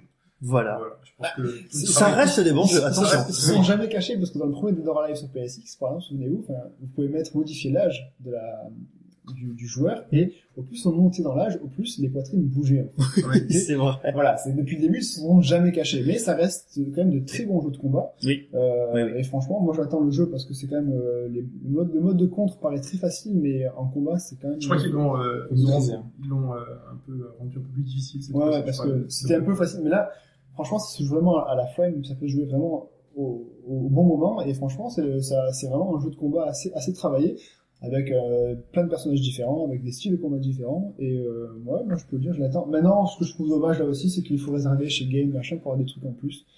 Ça, c'est le côté un peu DLC, comme tout le monde dit, avec les, coups Ouais, de maillot de bain. sinon, Ça, faut moi, on s'en fout. Voilà, sinon, faut acheter. Mais le jeu de combat en lui-même, euh, je pense qu'il peut être sympa, et, et pourquoi pas le, avoir des tournois dessus aussi. c'est accessible. Ouais, ça Ça reste accessible au premier abord. Par contre, tu tombes contre un mec qui gère les contres, euh, tu, le mec il perd pas, un point d'énergie. Mais est-ce que le, est-ce que le- la taille de poitrine des personnages joue sur le match-up? Est-ce qu'une fille à petite poitrine peut battre une fille à grosse poitrine dans Dead partir d'une certaine taille de poitrine, euh, le bras euh, ne dépasse pas la poitrine. Donc euh, voilà, C'est forcément. ça un très grand bras, en fait. Faire Très attention. Euh, donc ensuite, toujours le 27, alors, je dis la liste, hein, Rocksmith. Sur 360 et Alors, PS3. qui nous en parle? Personne? Non, euh, bah, en fait, euh, Rocksmith, bah, c'est un- le nouveau jeu d'Ubisoft, euh, jeu musical d'Ubisoft, où on pourra brancher sa vraie guitare sur, sur le jeu. Euh, oui, ça a fait, ça a fait un buzz au, au Rock en scène, ils étaient présents. Il y avait Ah un stand oui. Rocksmith au Rock en scène. D'accord. Tu branches ta vraie guitare, j'ai vu ça. Ouais, euh, ah non. Ouais, ouais, mais euh, voilà, C'est un vieux euh, projet, il hein. arrive et, euh, et ben apparemment euh, il y a pas mal de gens qui, qui, qui sont pressés de voir ce que ça peut donner. En plus, tu peux apprendre à jouer de la guitare ce truc-là. Et de la vraie guitare. Pour le La coup, vraie voilà, guitare, ouais. pour le coup. C'est pas du, du bouton bleu et du bouton rouge. du Ouais, ouais, non, tu peux apprendre. Ah oui, c'est- Là, c'est intéressant. Bah, dans, intéressant. dans, En plus, c'est dans c'est la rentrée 3. un peu scolaire. Dans Rock Band 3 qu'il y avait le- la guitare pro, qui avait toutes les frettes d'une guitare normale. C'est Vous vous souvenez Il bien. semble, J'ai jamais, je suis jamais allé aussi loin dans, Tu guitare. pouvais acheter la, tu pouvais acheter le, t'avais le, une guitare pro avec, guitare. en fait, voilà, tu avais toutes les frettes exactement. Donc c'était des touches, mais c'était pas les cordes. Mais en fait, t'avais accès à toutes les notes possibles d'une véritable guitare. Ah, mais avec une corde, c'est différent. Donc là, ce sera donc Rocksmith, Ça- une vraie Ça guitare. peut être sympa, ça. Euh, donc là, au mois de septembre, les cours de solfège commencent. Euh, S'il n'y a plus de place, euh, voilà. Vous pouvez vous À y quand, mettre. à quand la flûte sur PS3 parce que- Le pipeau sur euh, PS Vita. Voilà. Non, mais à voir, c'est peut-être plus efficace que les guitares pour les nuls. Parce que la Ça guitare reste- pour les nuls, ils vendent une grande boîte avec une guitare dedans, acoustique, un putain, un. Une vieille guitare pourrie en plus. Quoi. Recommencer. euh, Donc là, il faudra voir le, le prix. Le 27 toujours. Ouais, Ouais. 27. On a ben, FIFA FIFA 13. Donc la deuxième plus grosse sortie derrière Mist of Pandaria. voilà. Ouais, mais je pense qu'il n'y a pas besoin de commentaires. Hein, euh, juste Il y aura des retours. euh, Ouais, ouais, on Euh, on fera sans doute un podcast euh, complet euh, sur le sur le sujet euh, un peu un peu après la sortie pour qu'on ait vraiment Le temps un de performer un peu. Ouais. Euh, et juste une petite précision pour faire écho à ce qu'on disait tout à l'heure sur Baldur's Gate, qui lui était euh, crossplay, euh, donc on, peut, on pouvait aller jouer donc Mac ou PC. Euh, Il y a EA qui avait une petite déclaration euh, dans la semaine euh, qui indiquait que ça ne se fera semble-t-il pas avant longtemps. Ce n'est pas du tout une priorité. C'est vraiment dommage. C'est vraiment, ouais, C'est super dommage. Parce que bon. Parce que typiquement, en fait, j'ai Moi, j'ai la version PS3, ouais, la version Je PS3. joue tout seul, donc euh, venez me rejoindre si vous voulez. Nous, la version 360 et on peut pas jouer contre lui. Voilà, euh, c'est euh, c'est très bête. Du coup, je joue pas beaucoup euh, tout seul dans mon coin. Voilà. Je suis sur Battlefield 3. Venez me libérer de Battlefield 3 euh, sur le forum. Venez jouer avec moi à FIFA 13. Il fallait mieux choisir sa console. Euh, du 27 au 30. Et donc là, c'est l'Eurogamer Expo, donc ça se passe à Earthcourt à Londres. Euh. Earthcourt. euh, bah donc on aura des présentations en avant-première mondiale, notamment au public d'Halo 4, pour la première fois, on pourra y jouer. Euh, il y aura également Assassin's Creed 3, euh, Dishonored, Tomb Raider, donc toutes les, toutes les grosses sorties de fin d'année. C'est le catalogue de Noël. euh, Et d'année 2000, début d'année 2013, hein, parce qu'il y a Ouais. pas mal de jeux qui vont Tomb Raider, sans plus tard. ensuite, voilà. Il y aura aussi euh, des, pas mal de développeurs, donc euh, Peter Molyneux, euh, Kojima, qui vont donner des conférences. Développeur, Peter Molyneux. Euh, c'est Mythoman le mot que je cherche. Euh, et donc, ils vont donner des, des sessions ouvertes au public euh, avec des questions-réponses. Euh, C'est plutôt Ouais. pas mal. Euh, Kojima qui reviendra sur Metal Gear euh, Ground Zero. Zero. Very, very good. Voilà. Voilà. Euh, moi personnellement, j'attends particulièrement euh, Strike Suite Zero qui sera présent. Euh, moi, j'y serai, donc justement, je pourrais y jouer. C'est un shooter spatial euh, Ah, ouais. avec euh, Shunji Okubo au design, qui avait bossé sur Steel Battalion. Donc, euh, euh, au niveau cara design, c'est vraiment très type japonais, alors que c'est un jeu européen, enfin, c'est un jeu anglais. Et on aura Paul Rusky qui avait composé la BO de World, c'était un jeu de stratégie spatiale qui avait une des plus belles BO euh, de, de, de jeux de ce type. Je confirme. Et, euh, et donc voilà, donc ça peut donner un bon mélange et euh, Mhm. vraiment le trailer, euh, enfin si vous avez l'occasion, vous pouvez aller chercher Strike Suite Zero. C'est vraiment sublime, c'est vraiment un jeu de mecha euh, dans l'espace, un espèce de shooter euh, avec des traînées dans les airs, avec plein de choses qui ont, s'explosent de partout. Une bataille spatiale à la Battlestar Galactica. euh, Ouais, chez ça, vous. ça a l'air énorme, vraiment. Très bien. Eh bien, merci pour ce planning, messieurs, du mois de septembre hein, qui nous arrive, assez chargé. Et je vous propose de passer donc à une section, une séance de brouillon de rature, le numéro 2 par Pipo, qui va nous parler donc de l'autobiographie de Ralph Baer, qui n'est pas le frère d'Edouard. mais, mais qui pourrait être son grand-père. Allez, tout d'abord, il faut, euh, il faut euh, vous figurer une ambiance euh, plateau de télé années 70 euh, avec pastaga sur la table et clubs dans tous les sens, pour pouvoir euh, mieux comprendre l'ambiance de Brouillon de rature. Euh, bonjour, chers auditeurs. Donc aujourd'hui, dans Brouillon de rature, je vais vous parler euh, de la dernière sortie chez Pixel Love Edition. Décidément, on va finir par dire que je suis VRP pour Pixel Love Edition. Mais malheureusement, ou heureusement, c'est eux qui font le plus de publications sur l'histoire des jeux vidéo et euh, des très bonnes publications. Donc, comme vous pouvez le voir autour de cette table, j'ai ici l'édition collector du livre. Et comme vous pouvez le voir toujours chez Pixel c'est une super édition. Voilà. Très, très bien. Donc, une belle On fera les photos sur, euh, dans les commentaires de, sur le forum. et- Sur le podcast, oui. Alors, euh, donc, nous avons donc affaire ici au volume 5 des grands noms du jeu vidéo, et il s'agit de Ralph Baer. Mais qui est Ralph Baer? Alors, autour de la table, si je vous dis, qui est le père des jeux vidéo? D'après vous, c'est qui? Enfin, c'est qui, c'est quoi? Dans quelle mesure? J'ai envie de dire que Fed, il va répondre Miyamoto. Ah, Il pourrait Je l'allume direct. Ah, Non, non, non, non. Gunpei Yokoi, à la limite, mais... Ah, alors, alors c'est très bien que tu cites Gunpei Yokoi parce que euh, Ralph Baer, donc qui lui est américain, euh, partage avec Gunpei Yokoi le fait d'être ingénieur. C'est-à-dire que Ralph Baer, donc qui est né en 1922, qui a été euh, un American hero puisqu'il a fait euh, la Seconde Guerre mondiale, qu'il était en Europe en military intelligence, c'est-à-dire qu'en gros il apprenait euh, aux, Américains, aux soldats américains qui débarquaient avant d'être envoyés euh, sur le sur le front à reconnaître euh, les armes allemandes, les euh, les Allemands, enfin le, les uniformes allemands. euh, donc voilà, Ça peut être pratique. ça peut être pratique quand tu fais la guerre. Ça reste des militaires. hein. Voilà. Et euh, donc, euh, alors, euh, Ralph Baer, euh, dans son autobiographie, alors, il faut savoir que c'est une autobiographie, c'est-à-dire que donc elle a été écrite en grande partie par Ralph Baer. Euh, elle a été préfacée par David Winter, donc David Winter qui est le créateur Le du site. de, de Johnny Winter. Non, c'est le frère de Ophélie Winter. Pas du tout. C'est le créateur du site euh, ponghistory.com en fait, qui était un des sites euh, à la fin des années 90 les plus précis sur l'histoire euh, des jeux vidéo. Et suite à ce site, Ralph Baer lui-même a envoyé des mails à David Winter pour lui dire c'est très bien ce que tu fais petit gars, mais faut que je t'explique des trucs. Donc, ce bouquin qui s'appelle euh, Video Games The Beginning, qui est sorti en 2005 aux États-Unis, et qui n'a pas été traduit en français jusqu'ici, euh, a eu une deuxième édition, et c'est ici la traduction de la deuxième édition, donc euh, faite par William Oduro, qui a enrichi en fait l'édition de base. William Oduro, dont vous avez déjà parlé, qui est l'auteur de la saga de Mario, que je vous pousserai tous chez vous tous les soirs venir voir que vous lisez bien ce livre, parce que c'est un livre extrêmement intéressant et qu'il faut le lire. Donc, euh, Ralph Baer, au retour de la guerre, euh, avait la possibilité d'aller euh, à l'université, et il avait envie d'y aller. Donc, euh, à l'université, il est sorti à l'époque du premier master, en fait, d'ingénierie euh, télévisuelle. C'est-à-dire qu'à l'origine, Ralph Baer euh, a appris à faire des télévisions. Et c'est comment fonctionne une télé, euh, comment fonctionne la, diffusion, euh, euh, comment les choses sont envoyées depuis le câble ou le satellite sur une télé, comment la télé retransmet ça avec le tube catholique, catholique, etc., etc. Et euh, en 1966, Ralph Baer, qui euh, travaillait à l'époque chez Sanders, qui travaillait toujours chez Sanders, Sanders, qui à l'origine n'est pas du tout, du tout, du tout une entreprise de jeux vidéo, puisque Sanders fait de l'ingénierie militaire. L'origine, Sanders Oui. travaille euh, sur les radars, sur euh, le fait de pouvoir euh, repérer des, des chars russes sur un radar.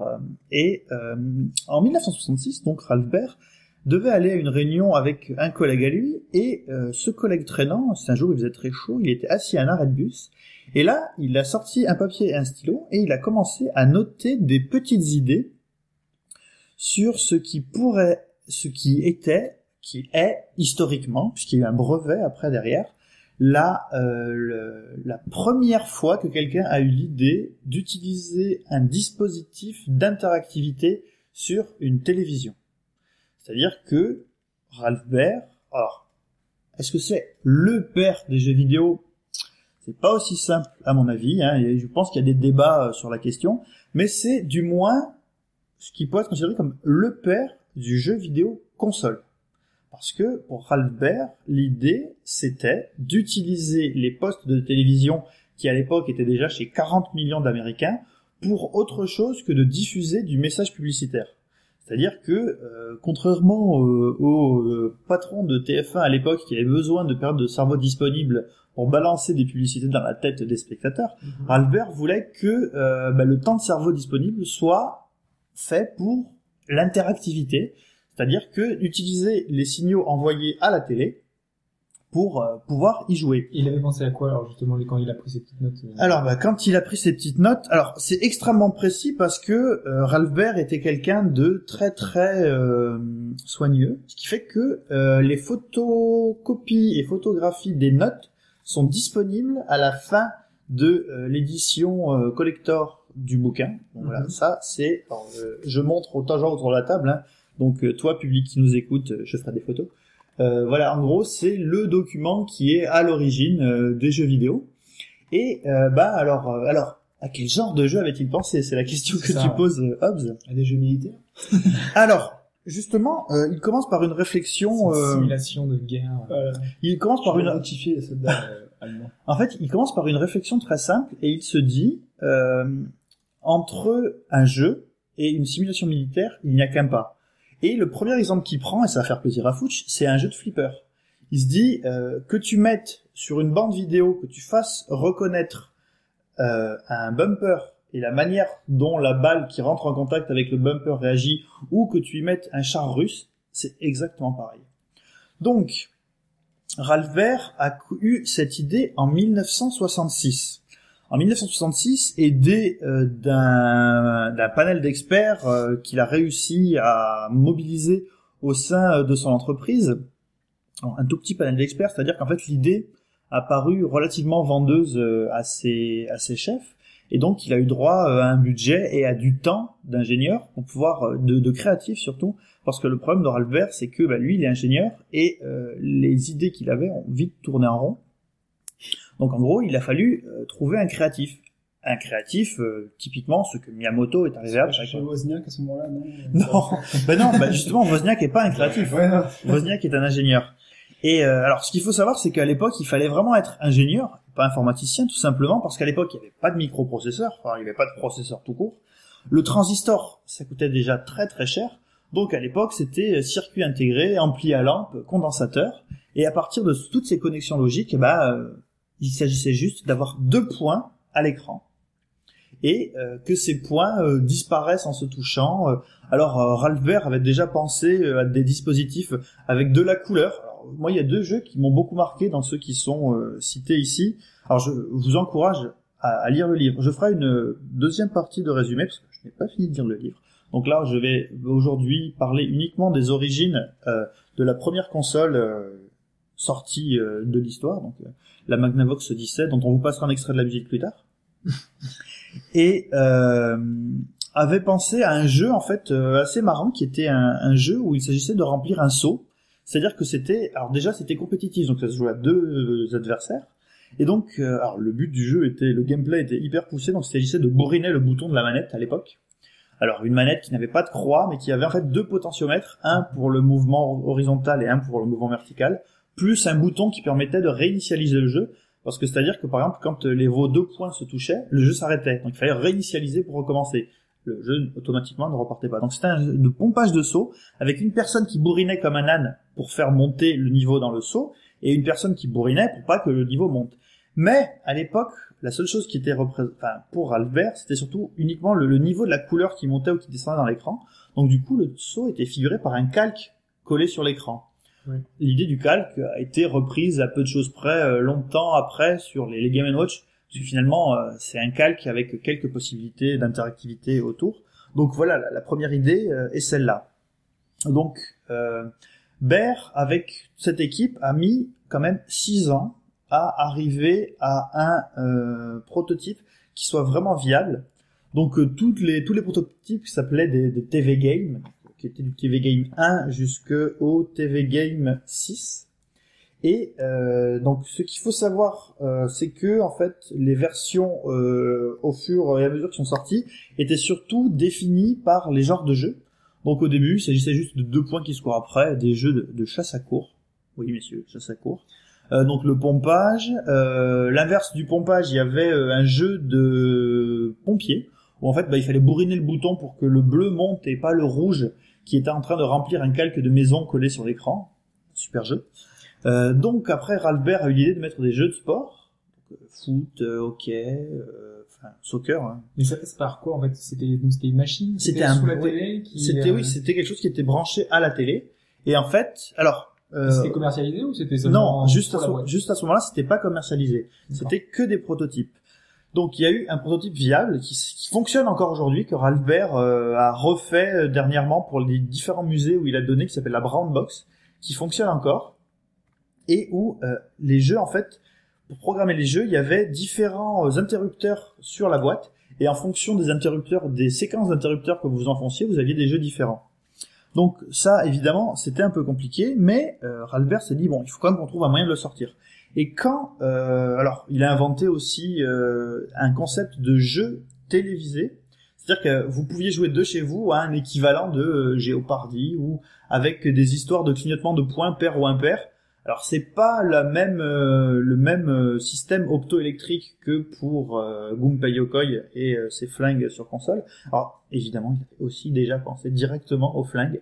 À croire que finalement, bah, là, sur les genres, euh, le jeu de shoot, c'est un peu finalement la base de la base de toute chose, quoi. Enfin, pour lui, c'est un peu plus logique, sachant qu'il vient Ouais, de de- chez de- Sanders, tout à fait. Donc, Et euh, donc il a développé un nombre de concepts assez impressionnants, mais à un moment il s'est dit il faut simplifier le truc, il faut pouvoir le sortir. Donc euh, comme eux, il était hors de question qu'une entreprise militaire sorte un truc comme ça, ils ont été euh, chercher un, ils ont été chercher quelqu'un qui faisait ça, et donc ils ont regardé parmi toutes les personnes qui faisaient des télés. Et là, euh, à l'époque, aux États-Unis, il y avait des centaines de créateurs de télé, alors qu'aujourd'hui on en a très peu quasiment plus. C'est Magnavox, qui n'existe plus aujourd'hui, qui a dit non, on veut bien prendre le truc. Et euh, alors ils ont utilisé euh, les concepts et ils les ont vachement simplifiés. Là par exemple, je vais vous faire écouter le type de musique typique qu'on peut trouver sur Magnavox. On n'entend rien. Et on n'entend rien, bah, tout simplement parce que sur la Magnavox, il n'y a pas de musique. Euh, rien n'avait été fait au niveau du son et Baer avait même dû penser pour une deuxième version à un module externe pour faire de la musique et ce qui fait que Pong a marché plus que son ping-pong à lui à l'origine, c'est parce que Pong euh, faisait des sons. Donc cette console sort et euh, utilise des, des cartouches, mais en fait les cartouches sont juste des espèces d'interrupteurs à pattes de cuivre qui vont reproduire en fait les euh, séquences de boutons qu'il fallait enfoncer sur la brown box pour euh, programmer les différents jeux. Donc euh, Magnavox est à l'origine de la cartouche, mais euh, ces cartouches pour le moment n'ont pas de donc la Magnavox Odyssey qui était le nom de la console n'ont pas de ROM à l'intérieur. Mhm. C'est juste des connecteurs logiques qui vont déclencher tel ou tel type de euh, programmation à l'intérieur de la machine. Et donc cette console sort et sur l'ensemble de sa vie, cette console s'est vendue à 350 000 exemplaires. Ouais. Pas mal. Alors, un carton, oui et non, mais c'est vrai que c'est euh, relativement euh, pour l'époque. Pour l'époque, il n'y avait pas vraiment de marché. C'est de pas être donné, enfin, j'imagine. euh, Bah, ils vendaient ça une centaine de dollars, avec euh, 25 dollars de plus pour avoir le flingue. Et euh, enfin voilà, donc euh, en fait, ce qui est intéressant, c'est que Il y a euh, l'inflation hein, depuis. hein. Je pense que 100 dollars à l'époque, c'était assez, c'était déjà pas mal. Ouais. c'était déjà pas mal. Donc, euh, alors il faut savoir que Ralph Baer, dans ses démonstrations publiques, euh, prenait le, le fichier d'émargement des gens qui venaient, et dans un de ses, dans une de ses démonstrations, Nolan Bushnell, notre ami de chez Atari, donc à qui on attribue la paternité du Pong et en, la paternité des jeux vidéo, pas pour Ralph Baer en tout cas, euh, est venu voir, est venu voir euh, qui en étaient, et euh, bah, voilà, donc tout le, le débat est de savoir si euh, est-ce que euh, Bushnell a, euh, a copié sur Ralph Baer? Il y a eu un procès. Il y a eu pas mal de procès entre les années 70 et les années 80 que euh, Magnavox a toujours que Magnavox a toujours gagné puisque Baer en tant qu'employé de Sanders ne pouvait pas faire enfin c'est Magnavox qui avait la licence et qui pouvait euh, faire ce genre de procès. Donc, euh, alors bizarrement, j'ai l'impression qu'on parle pas beaucoup de jeux vidéo, mais beaucoup de procès. Donc, ce que je peux vous dire, c'est que euh, c'est très bien traduit, c'est extrêmement intéressant. C'est très très intéressant de voir que euh, les idées, en fait que le, le, côté économique était présent dès le début dans les jeux vidéo, que euh, comme pour Gunpei Yokoi, ce sont des ingénieurs qui ont commencé par avoir des idées de de manière d'interagir avec l'écran et donc avec le signaux, les signaux de balayage d'une télé. Oh, vous verrez, il y a un projet génial sur le jeu vidéo par le câble. En fait, le câble diffuse un terrain de tennis. Il y a une caméra qui est bloquée sur un terrain de tennis. Et vous, avec un dispositif ex- externe, à l'époque, vous pouviez jouer à un équivalent de Pong sur un terrain de tennis réel. C'était euh, assez impressionnant. En incrustation sur une comme- Voilà, ouais. Donc, euh, quoi vous dire à part que je vous finirai l'histoire de Ralph Baer et des jeux vidéo euh, ben, dans trois semaines, puisque je ne suis pas là les deux prochains podcasts, et que c'est un très bon livre, très bien traduit, et que je vous conseille à tous qui vous intéressez à l'histoire des jeux vidéo euh, ben, de le lire et de nous dire ce que vous en pensez euh, sur le forum. Très bien, Pipo, merci pour ce beau petit résumé, ce début de résumé. Je te propose de continuer euh, sur une prochaine actualité qui, qui nous envoie en 2014. Alors, euh, l'actualité. Alors, après vous avoir parlé du passé, je vais vous parler du futur. Et donc, euh, je vais vous parler du Wii U sur Zelda, qui est... C'est l'inverse. C'est l'inverse. Mon dieu. De Zelda sur la Wii U en 2014. Alors, voilà. Enfin, c'est, enfin, bah, tu vas y venir, mais c'est pas officiel, hein, c'est... Ben, c'est pas officiel, mais euh, a priori, enfin, vous le savez aussi bien que moi, hein, si une console Nintendo sort sans son Zelda ou sans son euh, Mario, il y a un souci. Euh, pour euh, bah, pour la Wii, on avait rushé la sortie de Twilight Princess sur Wii, alors qu'à la base c'était plutôt un jeu GameCube. Jeu. Voilà, ouais. Euh, donc là, bah, pour la sortie de la console, bah, évidemment, le Zelda n'est pas prévu, mais le Zelda est bien prévu pour au moins deux ans après. Et au moment où le jeu euh, sortira, donc d'après une source interne qui tient à rester anonyme de chez Nintendo, euh, le euh, jeu sera en développement depuis 4 ans, au moment où il sortira. Donc, qu'est-ce qu'on sait sur ce jeu? C'est que le style graphique déjà devrait se rapprocher de celui de Skyward Sword, puisqu'a priori, euh, ce style est à mi-chemin entre le Zelda réaliste et le Zelda cartoon, et euh, a priori, il a plu euh, au plus grand nombre. Ça passera mieux, je pense, parce que si on a les nouvelles générations qui arrivent, euh, encore le cel shading, c'est quelque chose qui vieillit bien, donc euh, ça C'est super. Enfin, Skyward Sword est très très joli quand même. Ouais. Il est, Il est relativement joli. Non, mais il est c'est co- très, c'est très joli. coloré, c'est, c'est, je trouve ça, je trouve ça plus beau que, les, le, que le côté terne de Toilette Princesse, qui est vraiment très foncé, très sombre, très. Euh... Bah, moi, c'est mon avis parce que j'ai toujours, je suis toujours très fan de la patte de, ça s'appelle de, de Wind Waker. C'est pour ça, mais après, euh, Je trouve que Wind Waker passe mieux, justement. c'est, Mm. ouais, Ouais. c'est plus coloré, c'est moins, moins, moins, moins de terne. Moi, moi, actuellement, je reste sur Wind Waker. Pour moi, c'est le plus beau Zelda fait jusque-là. Alors, parmi les déclarations pompières faites au sujet de ce Zelda, euh, on apprend que ça va être le jeu le plus cher jamais fait chez Nintendo. Le jeu qui aura mobilisé le plus de monde chez Nintendo, donc on va allègrement dépasser euh, la centaine de personnes.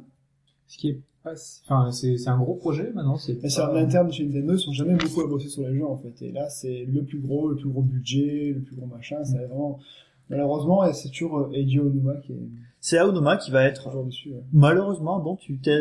Moi, depuis qu'il a pris la, la, la saga en main, depuis Majora's Mask, je trouve qu'il nous, je sais pas, je trouve ça, je trouve ça, ça chute petit à petit, que Zelda perd de sa, de sa superbe. Déjà, il repompe les musiques d'intérieur de maison, ça j'en ai ras le bol, ça j'en peux plus. Mais ça, c'est pour garder une cohérence. c'est ouais. pour une cohérence. Ouais, d'accord, mais bon, pff, je veux dire, il y a, entre le Zelda 1, Zelda 2, Zelda 3, il y a des thèmes qui reviennent, pas toujours les mêmes, quoi. Là, c'est vraiment, depuis Majora's Mask, c'est toujours le même truc, il y a toujours les mêmes personnages, les gorons, il... Voilà, ça, ça, voilà. Il, il remet, il y a, il y a pas, il y a, il y a moins de nouveautés qu'avant. Skyward Sword, justement, a fait un peu plus de nouveautés, mais je trouve ça dommage que Miyamoto ne revienne pas sur, euh, sa, sa série, quoi. Quand même... Bah, Miyamoto veut euh, créer de nouvelles choses et puis Miyamoto il travaille à G24 sur euh, Mario Tennis, Mario Soccer, Mario Ping Pong, euh, Pikmin 3. euh, Pikmin 3, 4, 5. Enfin, moi, je trouve ça un peu, enfin, à ai un peu, un peu. Alors qu'est-ce que oui bah écoute euh, non non mais je, je peux comprendre hein, moi j'avoue que depuis Wind Waker qui pour moi était le sommet bon c'est un peu arrêté Euh, alors euh, il faut savoir aussi que le premier donjon de ce Zelda sera à lui tout seul plus grand que l'ensemble du de la plaine d'Hyrule dans euh, Ocarina of Time donc c'est à dire qu'on joue déjà sur du gigantisme Très bonne question. Et euh, on nous promet, Bateau. euh, on nous promet euh, aussi euh, un gameplay différencié pour le gamepad dans chacun des donjons. Chaque donjon aura son gameplay pour le gamepad. Et a priori, ce ne sera pas du, ce sera pas juste un gimmick. Là, on nous annonce carrément que ça sera des choses suffisamment avancées pour que les générations de jeux qui viennent après pompent allègrement tout ce qui aura été fait pour pour ce Zelda.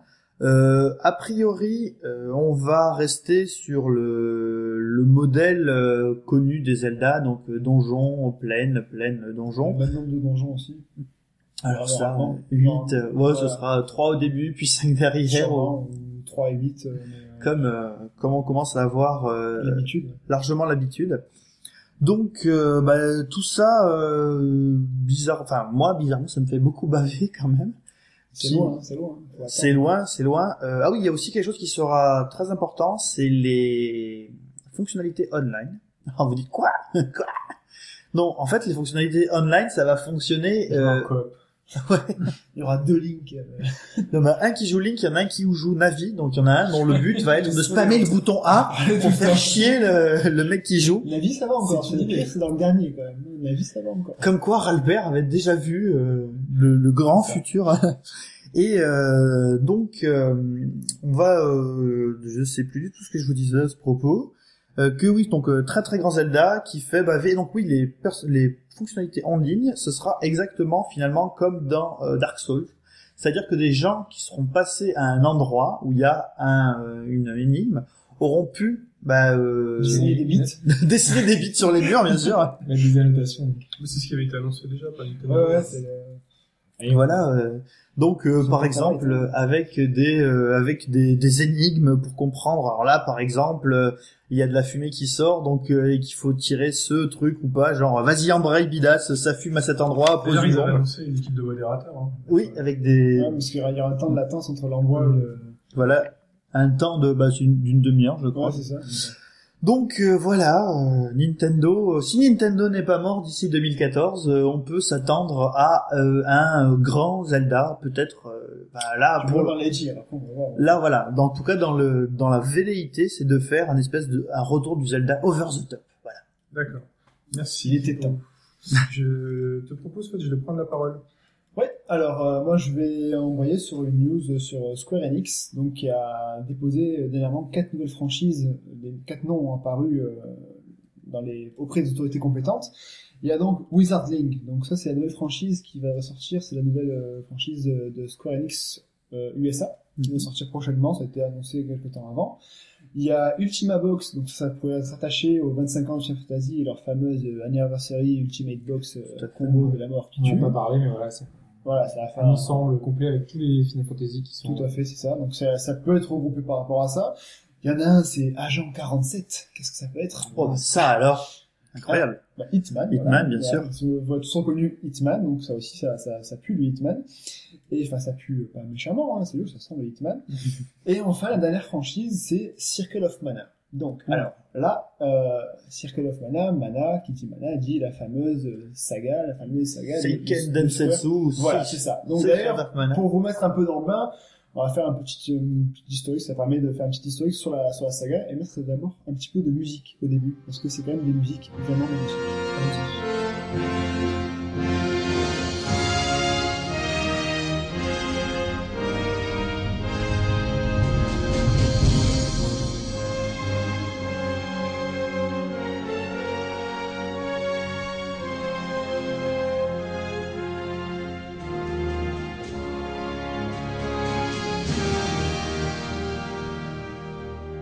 Faire simple, donc, euh, la, donc, la, la série Mana, euh, le dernier volet est sorti en 2007 euh, sous le nom de Heroes of Mana, développé par euh, Brownie Brown sur Nintendo DS. Oui. Alors, il s'agissait d'un jeu de stratégie en temps réel, saupoudré de, de- d'éléments euh, de roleplay. C'était pas non plus une grande réussite. Quoi. Enfin, IGN lui a mis 8 et qualifié de meilleur jeu de stratégie temps réel sur DS. Pff, ouais, c'est pas. Moi, je trouve que ça s'éloignait beaucoup de, de, de la série. C'était Vous avez dit que IGN a donné 8 Mm. Oui, c'est pas forcément. Voilà, c'est pas la- C'est voilà. l'école des fans, mais à 8, c'est pas non plus extraordinaire. Voilà, c'était le meilleur jeu réel sur DS, alors que bon, euh, Il y avait pas grand chose. et voilà, c'est tout ça, c'était un peu un désert à l'époque. Euh, donc 2007, on va remonter vraiment plus loin en arrière pour remonter à la base de la, de la saga. Donc, c'est sorti donc en 91 sur Game Boy. Euh, ça s'appelait donc Mystic Quest en Europe et aux États-Unis, et ça s'appelait donc Seiken Densetsu, comme tu l'as dit, au Japon. Donc c'était la base de la série euh, Mana. Alors en fait, ce qu'il y a eu, c'est qu'avant ça, en 89, Square, euh, qui a qui a vu le succès phénoménal d'un petit jeu, donc euh, The Legend of Zelda, Tout à fait. pas, Pas connu. ouais, pas très grand, pas très connu. Donc ils ont voulu sortir eux-mêmes leur action RPG à l'époque et donc ont donc déposé le nom Seiken Densetsu The Emergence of Excalibur. Voilà, Wow, magnifique.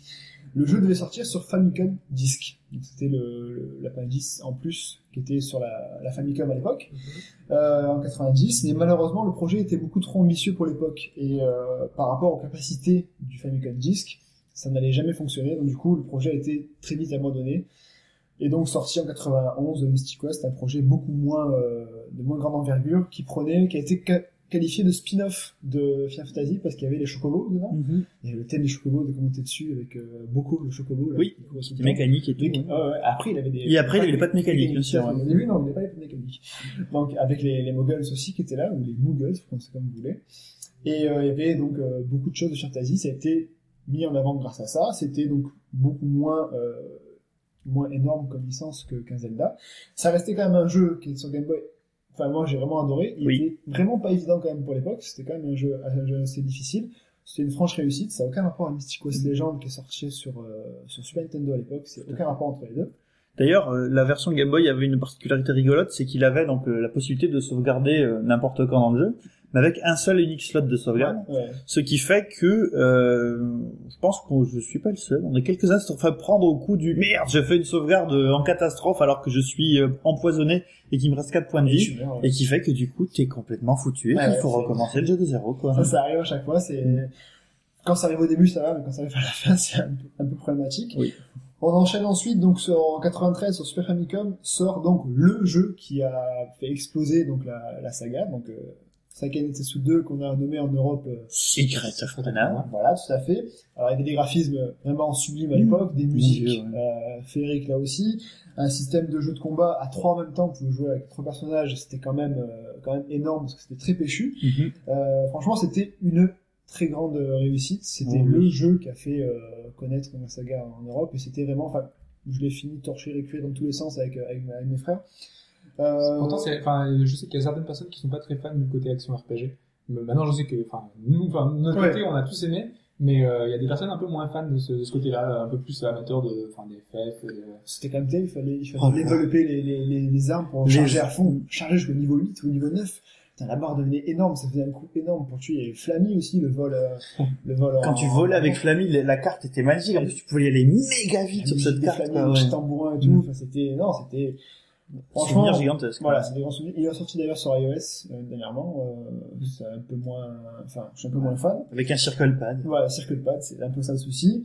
En 95, ah oui, à noter qu'en en France, il est sorti avec un- le, son guide, Tout à un fait. magnifique guide qui était très, très bien illustré. C'était, était vraiment super beau. C'est très, bah, en Mysticos Legend avait ça aussi. C'était très à la mode à l'époque. Et dans le guide, il y avait euh, un objet qui qu'on nous vendait dans le guide et qui n'existait pas dans le jeu. Souvenez-vous. Ça, je m'en souviens plus. C'est un truc qui devait s'appeler l'armette ou un truc comme ça, quoi, un, chap un, un casque. Bah, on va, on va vérifier ça, mais pas de problème. Je, je, Allez-y, allez-y, vérifiez. on continue. En 95, sur Super Famicom est sorti donc Seiken Setsu 3, qui est sorti uniquement au Japon. Bon, il y a eu, euh, il y a eu après des trucs, euh, hein, en émulation, etc. Émulation. Voilà, avec un pour jouer en français. Nouveauté, c'est que, enfin, nouveauté ou pas, on pouvait jouer plus qu'à deux dedans, au lieu de trois. Donc là, pareil, il y avait des trucs pour jouer à trois sur, euh, sur les ROM. Euh, le jeu était vraiment sublime. Le jeu était magnifique, les graphismes étaient vraiment, C'était un peu différent parce que c'était moins coloré, un peu moins. c'était plus sombre, plus, plus, pas adulte, mais plus, euh, Un ouais, plus c'était- mûr, hein. plus Ouais. mûr. Il y avait six personnages jouables avec trois scénarios possibles. Des classes Euh, des différentes. classes différentes, jour, la nuit. Moi, euh, le jour et la nuit qui joue aussi, moi j'ai joué en japonais avec mon frère sur, euh, sur Super, Super Nintendo, avait le et tout, là, la cartouche derrière et tout pour, pour booter la console. Et j'ai jamais réussi à me transformer en troisième forme de transformation en fait. Euh, Parce qu'il y avait un truc qu'il fallait lire en japonais, je comprenais pas un mot japonais. J'ai fait tout juste sans comprendre l'histoire, hein. c'était horrible. Et donc le boss de fin, j'ai mis genre je sais plus combien de temps pour le tuer, mais c'était quand même un combat assez impressionnant. Et euh, moi je jouais avec celui qui se transforme en loup-garou. Oui, bah voilà, je pense qu'on a fait le même. voilà, il était terrible. Il avait la classe, c'était, euh, c'est franchement, c'était une réussite ça aussi. Bon, dommage, c'est pas sorti en, en Europe. Bah, je sais, enfin, je sais pas ce que t'en as pensé, mais moi, par rapport à, au Secret of Mana original, je l'ai trouvé, au niveau du système de combat, euh, beaucoup trop bourrin, quoi. Ouais, un peu plus poussif, beaucoup Mm. moins, c'était moins, moins RPG, peut-être plus action que, que Secret of Mana. Moins de niveau de magie, moins de ces Ouais, choses-là. il y avait pas Tanor, il y avait pas tout ça, les, Mhm. les, les petits, les enfin, s'ils étaient présents, mais c'était un peu différent, c'était pas aussi poussé. Euh, après, bon, ben, la, la, la, la série a, a commencé à piquer du bec, à, à s'éroder petit à petit, hein, donc, euh, il y a eu Legend of Mana en 2000 sur PSX, qui était sympa, mais c'est en plus, il fallait recréer les mondes, euh, Mhm. en prenant dans divers mondes, j'étais, eu aussi, j'étais coincé dans un monde, enfin, c'était un peu, un peu spécial. Sword of Mana en 2003 sur GBA, c'était le remake des Mystic Quest Oui. euh, sorti qui était à la sauce avec des graphismes de Secret of Mana qui étaient Donc, euh, je pense que c'est. Brony Brown aussi qui C'est s'est Brony Brown occupé qui voilà. aussi, c'était aussi une réussite. Mm. Children of Mana soit en 2006 sur DS aussi, qui n'était pas non plus exceptionnel. Et enfin Dawn of Mana en 2006 sur PS2, là aussi c'était pas non plus une grande réussite. Tout ça pour dire que donc le Children- Circle of Mana qui a été déposé par Square peut nous laisser entrevoir une nouvelle, euh, un nouveau jeu. On passe sur 3DS, qui sont très supportables ces derniers temps, Mhm. et pourquoi pas sur iOS aussi. Avec le. Circle Pad. Oui, Voilà. Donc euh, tout ça pour ça, c'est parmi de, une bonne, bonne raison pour, pour faire un petit truc sur cette saga qui est quand même assez énorme. Oui, euh, un historique assez complet. Merci Fetch. Et euh, je te propose de nous parler rapidement de Kickstarter. Alors Kickstarter, bon, je ne présente pas ce que c'est, parce que tout le monde sait ce que c'est, Ouais. hein, Mhm. pas besoin de là-dessus. Donc, euh, Kickstarter a dévoilé dernièrement sur son blog, le 31 août dernier, les, les jeux, enfin les, les études concernant le secteur générant le plus de promesses de dons sur leur site. Donc, euh, ça fait penser d'ailleurs à une énigme, ça. ça, c'est... S'il te plaît, non. Stop, stop Donc euh, voilà.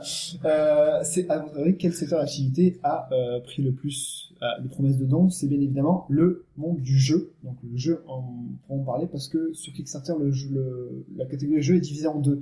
Il y a les jeux de plateau et les jeux de, enfin les jeux de plateau et de cartes et les jeux vidéo. Donc euh, en gros, pour le- la catégorie jeu, regroupe 50 millions de dollars de promesses de dons, euh, qui représentent 23% des promesses générales de dons.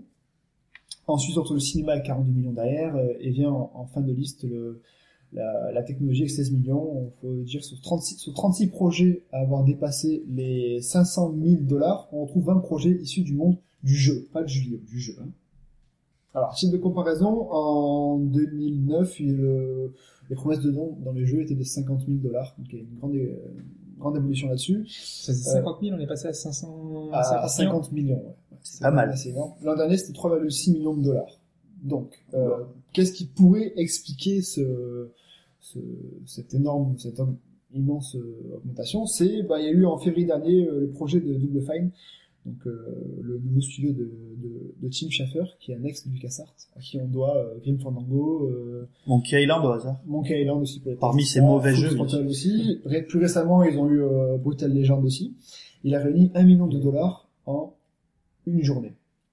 Donc c'est déjà pas. Il voulait à la base 400 000 dollars. Donc euh, il a fini à 3,3 millions de dollars pour le projet. Il y a même une promesse de dons qui continue sur par PayPal qui sont envoyés. Donc on est à 5 millions de dollars euh, ré- récupérés par ce C'est projet. à ce jour le projet qui a rapporté le plus Voilà, c'est ça. jeux vidéo. c'est celui-ci, donc qui a rapporté le plus de, et qui a aussi montré à l'industrie que c'était quand même intéressant de se pencher sur Kickstarter. Et c'est à partir de là, vous, vous pouvez le voir sur le blog de Kickstarter, le- le- l'étude est très, très détaillée. On voit que à partir de février 2012, ça a énormément augmenté au niveau du jeu, du jeu en lui-même. Ce qu'il faut savoir, c'est que au niveau euh, jeux vidéo, c'est un peu le Jean-Claude Duss du Kickstarter, parce qu'il y a seulement 23% des jeux vidéo qui sont conclus, qui, donc, qui atteignent leur, euh, leur, euh, leur palier pour être financés. Mhm. Il faut savoir qu'il faut environ 96 000 dollars de moyenne pour financer un jeu sur Kickstarter, un jeu vidéo sur Kickstarter. À l'inverse, les jeux de plateau, c'est 47% qui vont à terme. C'est moins cher. C'est beaucoup moins. Hein. Ouais, mais en fait, les jeux de plateau, c'est moins coûteux et il y en a beaucoup plus que les jeux vidéo. Euh, il faut aussi juste noter que les, les, les joueurs jeux vidéo sont les plus fidèles puisqu'ils sponsorisent et donc ils aident 2,43 projets en moyenne de jeux vidéo contre 1,78 pour les, les autres projets euh, là-dessus. Euh, autour de la table, peut-être que vous, vous avez partagé, vous avez donné promesse de dons pour des, pour des jeux. Bah, euh, moi, j'ai, enfin, moi, j'avais un jeu que j'attendais particulièrement, c'est euh, Planetary Annihilation, qui est un peu la suite de, de mon jeu, euh, du jeu que j'ai parlé plusieurs fois, c'est Total Total Annihilation. Euh, et, euh, et donc il y a un projet de donc un Kickstarter, euh, il devait atteindre c'était 900 000, euh, ils ont passé largement le, le palier, là ils sont environ 1 million 4. Et donc je fais partie des gens qui ont qui ont donné. Euh, il y a le Chevalier de Baphomet ouais, aussi. il, y a plein de, il y a plein de vieux jeux qui, qui reviennent euh, en fait, ce biais-là, en fait. on a vu qu'avec avec Double Fine et avec Tim Schafer que ce qui marchait en fait c'était de mettre en avant une personnalité, un créateur, un créatif. Ouais. Voilà, ou une licence. Euh, on a eu Pro Pinball qui est revenu. Euh, voilà, on a des, on a des, des grands noms. Enfin, donc euh, pour euh, Chevalier de Baphomet, c'était euh, Bah, Cécile. Ils sont, ils sont pas limités par le, par le, par le, le rendement que demandent les, les grands, les grands développeurs, enfin les, Oui, les ouais. grands, les grands éditeurs, pardon. Bah, c'est-à-dire que c'est leur estimation de départ, mais si leur estimation est complètement fausse, S'ils ont Ouais. demandé 5 millions et qu'il leur en faut 50, euh, ça va bloquer un moment ou un Ah autre. ouais, non, c'est sûr. Mais bon, c'est vrai qu'il y a beaucoup de, de, de vieux jeux qui marchent sur les noms, sur les licences, qui, bon, après, voilà, qui, qui, qui arrivent à atteindre leur, leur score. Ça permet aussi de toucher euh, la fibre nostalgique des joueurs. Voilà, c'est ça ont même un certain âge. Mais bon, ça si ça on met- a un pouvoir justement d'achat et de pouvoir investir sans avoir de produits Voilà, c'est ça. Et puis ça permet de mettre le, le joueur dans le milieu aussi, de, de financer ça, et de dire, c'est grâce, un peu grâce à moi qu'un jeu est sorti, donc euh, c'est... C'est dans la suite des, enfin, l'explosion des réseaux sociaux. euh, C'est ça, tout à fait. C'est vraiment euh, donc voilà, c'est juste pour dire en gros pour diviser dans le jeu les jeux vidéo. Les jeux vidéo, c'est euh, 35 millions de, de dollars de promesses de, de dons quand même sur les 50 millions. Et maintenant, euh, c'est un vrai succès, donc cette méthode de, de crowdfunding, donc euh, de, de financement par les joueurs. Euh, maintenant, on n'a pas encore le recul nécessaire sur les jeux qui Voilà, vont Qui sortir. arrivera au bout, vraiment. Est-ce à que, fait. est-ce qu'on aura quelque chose? Est-ce que on va devoir se poser les questions de la qualité derrière? Parce que si on nous livre des jeux tout pourris, euh, bah, voilà, ça va, les joueurs vont peut-être ne plus se mettre à, à mettre des sous là- là-dedans. Il y a une vidéo sur le sur le blog de Kickstarter où ils montrent un peu les jeux qui sont développés. Et les trucs, euh, c'est vraiment euh, obscur quand même. hein, Donc, Ouais, mais même sur les grosses licences, on- ils ont aucune obligation de, bah, déjà de livrer quelque chose. Ouais, je, ouais. je crois que a pas de. tu peux donner de l'argent et ne rien avoir en retour. En fait, c'est pas indiqué ça, dans ça les- fonctionne. Kickstarter, comment ça fonctionne? Tu donnes une promesse de don et t'es débité qu'à partir du moment où le projet est validé. En fait, projet atteint. Une fois, derrière. une Voilà. fois qu'il y a le nombre de jours qui est atteint. Voilà, c'est ça. Une fois que, si jamais, en gros, tu demandes 50 000 dollars, si ça atteint 50 000 dollars, t'es débité. Si t'as pas atteint 50 000 dollars, c'est- le projet est mort. Mais qu'est-ce qui, qu'est-ce qui oblige ensuite le jeu à sortir? C'est ça, il n'y a, pas- y a, y a pas de... La confiance, la confiance. La confiance. Ouais. Aujourd'hui, euh, même en termes de qualité, rien n'est sorti. Bah, t'imagines un peu, on n'a si- vraiment pas encore de recul. Bah, Ouais, ouais. On va voir le recul, mais t'imagines un peu si les gens ont donné de l'argent ensuite, le canon plus ça va être. Enfin, en gros, Kickstarter aime les jeux, et euh, je pense que c'est réciproque. C'est quand même un bon système. Maintenant, faut voir si ça a pas assez soufflé avec le temps, et puis voir s'il y a Voir des les résultats après. Ouais, voilà. très bien. Très bien. Euh, Hobbs, je te propose de prendre euh, la parole pour nous parler de tes actualités. Ouais, alors on va commencer par euh, la sortie donc que je vous ai parlé tout à l'heure de Mark of the Ninja, euh, qui est euh, donc un jeu euh, qui est sorti euh, il y a deux jours sur le XBLA, Oui. euh, sur Xbox 360. Pour euh, donner une idée, c'est une sorte de mélange entre Deus Ex, Zif, euh, Splinter Cell en vue de 2D. Alors, rien que Ah. ça. Hein. Ah oui, quand même. bah donc un mélange prometteur euh, sur le papier et qui donne dans les faits un jeu, un jeu de plateforme infiltration euh, bah, qui on le verra ensuite euh, tient euh, ses promesses vraiment. Wait, where's your sword? Stick to the darkness until you find one.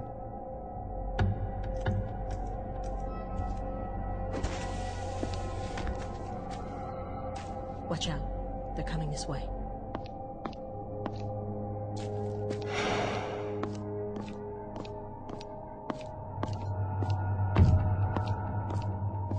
Euh, donc pour ceux qui connaîtraient, euh, c'est Clay Entertainment qui développe. Donc ils avaient fait Shank, tu m'en parlais tout à l'heure, Shin. Ouais. Euh, donc euh, on reconnaît tout de suite à la La patte. euh, graphique de ouais. Chang 2. Exactement, donc c'est très stylisé, ça fait un petit peu un rendu euh, comics un petit peu euh, en, en 2D.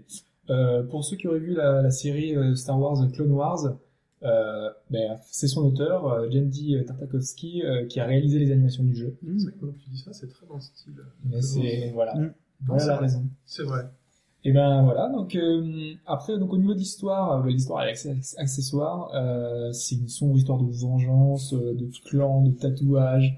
Euh, on C'est un jeu de ninja, hein, pour résumer, quoi. On se pose des questions quand même sur le bien fondé de nos actions, mais bon, voilà, ça va pas beaucoup plus loin.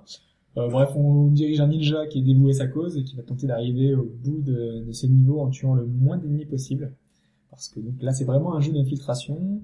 Et euh, donc voilà, la base du jeu, le cœur du jeu, donc c'est ça, c'est l'infiltration, c'est son gameplay qui est, qui est parfaitement réussi, vraiment. Euh, on a des tableaux très sombres. Euh, on avait parlé de Deadlight qui était avec un une espèce de, De contre-jour. Là, on a vraiment euh, des niveaux euh, encore plus sombres, euh, justement, avec un. C'est vraiment très très réussi.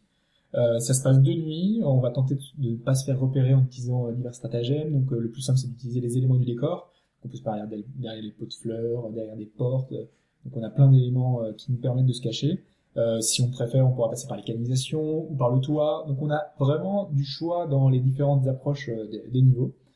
Euh, dans, dans Deadlight justement, donc on y revient, j'avais conseillé d'éviter, on avait conseillé d'éviter les, les combats parce que c'était pas très bien fait. De toute façon, c'était justement euh, le but, voilà, c'était pas d'affronter les, les, les ennemis. Euh, là, c'est pareil, euh, autant que possible, on va essayer d'éviter de, tuer tout le monde. Euh, on a des bonus à la fin, donc on a un score à, chaque, à la fin de chaque chapitre. Donc, euh, le mieux c'est de ne pas voilà de ne pas tuer tout le monde. Oui. Mais si on veut, on peut le faire et on augmente des compétences spéciales euh, qui permettent euh, d'être plus fort au corps à corps, de faire des coups spéciaux. Donc euh, on peut avoir une approche un peu plus bourrine si on si on le souhaite. Est-ce qu'il y a un classement comme dans Metal Gear Solid où à la fin tu peux avoir le niveau de Grey Fox si tu as fini le jeu en ne tuant personne? Euh, je sais pas s'il y a, enfin en tout cas il y a un classement euh, à la fin de chaque niveau, donc vu qu'on obtient des points en fonction de nos actions, en fonction de si on a bien euh, du temps qu'on a mis, en fonction du nombre d'ennemis pas tués, du nombre de fois si on s'est pas fait repérer ou pas. On a divers objectifs. Dans le niveau, on a des, des objectifs totalement idiots. Euh, Il y, a des- il y a des chiens qui, qui se baladent. Euh, il y a un des objectifs, c'est de se faire renifler par tous les chiens du niveau. Donc euh, voilà, ça donne des petits bonus euh, à la fin du niveau. C'est très marrant, c'est plein de petites choses comme ça. Le jeu est vraiment hyper riche. On va obtenir des grappins, des pièges, des couteaux de lancer, des fumigènes. Il y a vraiment énormément de, de petits éléments qui vont permettre d'appréhender les situations de manière très différente. Ça, ça c'est un truc très jeu vidéo, genre dans la vie de tous les jours, les grappins. enfin, qui d'entre vous a déjà eu un grappin entre les mains Je rentre en grappin chez moi, hein, tous les soirs. Oui, tous les soirs Ah bah d'accord Voilà, mais donc euh, bah, plus on avancera, plus on va se familiariser un peu avec euh, toutes les possibilités. Et euh, un peu comme euh, Mirror's Edge ou des jeux qui nous demandent un petit peu de, de, de maîtriser le gameplay, euh, là on va tout ça va se fluidifier dans nos mouvements, dans nos capacités, et euh, on va prendre de plus en plus de plaisir à, manier ce personnage euh, dans les différents environnements, euh, à se balader un peu dans, tout ça. Le jeu est plutôt court, on met 8 heures à peu près pour le terminer environ. Maintenant, il y a une vraie replay value. Donc, comme je vous disais, il y a vraiment des, plein de manières différentes de- de- de- d'aborder le jeu. Donc, du coup, quand on recommence, on a plein de choses qui, donc on peut refaire très différemment. Il y a plein de bonus, mais vraiment beaucoup, avec plein de petites choses. Il y a des petits défis, un peu comme en Dust, où on- il y a des, des espèces d'éléments de réflexion pour Mhm. arriver à un, à un autre endroit. Euh, on a euh, bah, donc des petits éléments de l'histoire à récupérer, donc des parchemins. Euh, et on a surtout un New Game Plus, en fait, euh, qui euh, est très très important parce qu'il permet de refaire euh, l'aventure sans les aides visuelles. Oh. Parce que la première fois quand on joue, on a euh, les, euh, par exemple en permanence, on a les indications euh, sur le dernier lieu où on a été repéré. En fait, on a une espèce de, petite euh, zone qui brille pour dire c'est là où il été repéré. Donc les gardes vont, vont se focaliser vers cette zone-là et tout se rapprocher. Ah, Et comme quand on joue- euh, ne sais plus lequel. Donc là, avec le New Game Plus, on n'a pas cette indication-là, donc on va falloir être beaucoup plus vigilant, et donc ça apporte vraiment, euh, pour ceux qui ont vraiment maîtrisé la première fois, et ben un vrai challenge supplémentaire. Donc, euh, donc voilà, bah, pour 1200 MS Point, donc le même prix que les jeux pour euh, de, de- Du prix de base. Voilà, euh, donc euh, hormis un peu l'IA qui est un peu limitée, qui est pas très intelligente, euh, enfin voilà, c'est un petit jeu, mais ouais, c'est c'est vrai qu'il y a certaines situations où tu, tu fais un bruit à un endroit, elle va rester un peu planquée, enfin elle va, elle va pas comprendre, elle va rester à cet endroit-là sans rien faire. Ils sont pas très très intelligents. J'ai j'ai tendance à me dire que de l'infiltration en 2D, c'est vachement difficile de faire une IA, euh, parce que tu vois, en 3D, euh, il y a tout un tas de choses qui peuvent rentrer euh, en, en ligne de mire, mais en 2D, c'est difficile de dire, voilà, euh, tu es attiré par un point X, tu vas au point X, mais de remettre une autre condition derrière qui va moduler juste le fait d'aller par là, enfin, je sais pas, hein, mais... euh, Ouais, je sais pas, ils pourraient faire une garde, enfin, enfin une ronde, avoir un endroit, enfin précis. Là, ils sont très axés sur le dernier endroit où t'as où t'as eu ton truc et Mhm. tout. Donc bon, c'est toujours pas très très intelligent. En tout cas, voilà, les amateurs d'infiltration seront comblés vraiment. Euh, pour les autres, essayez la démo, euh, mais je le conseille malgré tout, enfin à tout le monde. Hein. Euh, Peut-être attendre une baisse de prix si vous n'êtes pas forcément fan des infiltrations. Mais euh, après le Summer of Arcade, qui était un peu en demi-teinte, en tout cas, ça c'est un vrai, vrai bon jeu, qui est, que je conseille vraiment. Très bien, ça donne très envie en tout cas. Ouais. Au moins la démo. Euh, et je te propose de nous parler d'une des actualités de ce dernier jour. Donc euh, oui, je voulais parler de d'une autre actualité qui est celle de Valve, qui euh, donc on a longtemps parlé de, de la Steambox. Euh, C'était une rumeur il y a quelques mois. Voilà, donc euh, on pensait que ça pouvait être une sorte de, de console euh, permettant de jouer aux jeux de Steam euh, sur notre télé. Et, euh, et Valve a toujours démenti. Et ces derniers temps, ça a un peu bougé. On a vu dans les derniers podcasts que Game Newell avait un petit peu taillé Windows 8 en disant que c'était un peu, un peu de la merde, que c'était pas du tout fait pour le, pour le PC. C'est risqué d'être très restrictif. Restrictif. Euh, Valve a aussi annoncé l'arrivée de logiciels sur Steam, donc à télécharger. Euh, l'arrivée d'une version Linux, donc là c'est tout récent, euh, pour février, a priori février ou mars. Mhm. Donc là, Valve est en train de d'ouvrir leur plateforme. Et Et pour le coup, là, il y a une vraie annonce sur leur site web indiquant qu'ils cherchent une personne ayant de l'expérience dans le hardware, car ils souhaitent s'y lancer. Voilà. Donc, Ça, moi, c'est clair, c'est dit. Voilà. Dans hardware. Ouais. Euh, donc pourquoi est-ce que euh, est-ce qu'ils souhaitent s'y lancer? Ben Pour eux, c'est un vrai manque d'innovation sur le marché, donc euh, notamment au niveau périphérique, euh, sur PC avec les souris, les claviers qui ont eu très peu d'évolution ces derniers temps. Euh, c'est c'est très vrai parce que pendant un moment on a eu des tonnes Ouais, de, nouveaux gadgets. Bah, quand on parlait des genres du jeu vidéo, tout ce qui a disparu, là, les joysticks, les palonniers, euh, tout ce qui servait pour les jeux d'avion. Rien qu'au niveau des souris, quoi. Moi, j'en avais au boulot qui parlait des souris, machin, et je sais pas quoi, numéro 28 et tout. Enfin, c'est, en gros, il y a tous les macros qui sont au bout des doigts. Enfin, c'est, ouais. On a vu les trackpads, on a vu Ouais. les, les différents boutons qui arrivaient sur les, sur côtés, des, des touches pour mémoriser, enfin on avait des tonnes de choses. Et donc en disant ça, ils sont suffisamment vagues pour susciter intérêt et pas assez précis non plus pour qu'on en tire une vraie conclusion. Parce que est-ce qu'on aura vraiment... euh, parce que là, la première chose de, quand on se dit ils vont se lancer dans le hardware, c'est euh, bah, une nouvelle console. Enfin c'est une console quoi. Être que ça. C'est... Bah donc, euh, Ou faire de l'arcade, mais on y croit pas trop, là. a priori donc euh, une Ou console... alors, c'est sur les Nintendo du PC. Ils veulent se transformer en Nintendo du PC et nous sortir de nouveaux périphériques. Mais Ouais, c'est c'est ça en fait, parce qu'on on y a un- Balance Board pour le PC. ça serait pas forcément une, une bonne chose. Enfin, une- pourquoi pas, hein, mais euh, on a surtout eu un article qui est paru euh, aujourd'hui même, euh, indiquant que Dans le New York Times, cite de source. dans le New York Times, euh, donc que Valve euh, avait en projet euh, un- une sorte de lunette virtuelle permettant de, de voir le jeu euh, donc par, par nos yeux dans, dans ces fameuses lunettes, un peu comme Oculus euh, Rift, euh, Oui. ce qui était Ambitieux projet soutenu par, les, de très grands développeurs. Mhm. Voilà, notamment euh, John Carmack euh, qui a Ouais. déclaré que les- ses prochains jeux utiliseraient justement cette, euh, ces lunettes virtuelles. Donc il est déjà d'ailleurs annoncé que Doom, euh, je ne sais plus lequel, euh, serait euh, lancé avec ses lunettes. Le nouveau Doom 3, le nouveau Doom 3, là, le nouveau pack Doom 3 qu'on Ouais, attend en 3D, c'est Ouais. ça Donc voilà, donc, euh, donc on a ce petit élément, donc ça peut être en, en utilisant ceci, mais ça peut être aussi une console, comme on le disait. Donc euh, c'est évidemment, possible, parce que donc, on a eu des, des rumeurs qui étaient très très insis- insistantes sur la, sur la Steambox. Euh, donc en général, euh, il n'y a pas de fumée sans feu. Euh, et puis Valve s'était engagé euh, sur un terrain pas gagné d'avance avec le dématérialisé sur PC à l'époque, quand il a sorti Steam. Euh, C'était quelque chose de très ambitieux. Ils ont pris de gros risques et donc ils peuvent en prendre encore. À mon avis, c'est possible.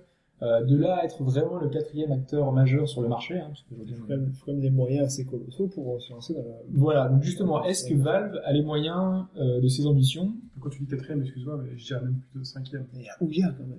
Non, parce qu'on a aussi, euh, non, parce qu'on a aussi Apple. Apple, ouais. Avec son Apple TV. euh, Ben, nous Est-ce que vraiment on peut considérer Apple comme un acteur du marché alors, si tu t'appelles... On euh, a aussi euh, Google avec, euh, avec Android.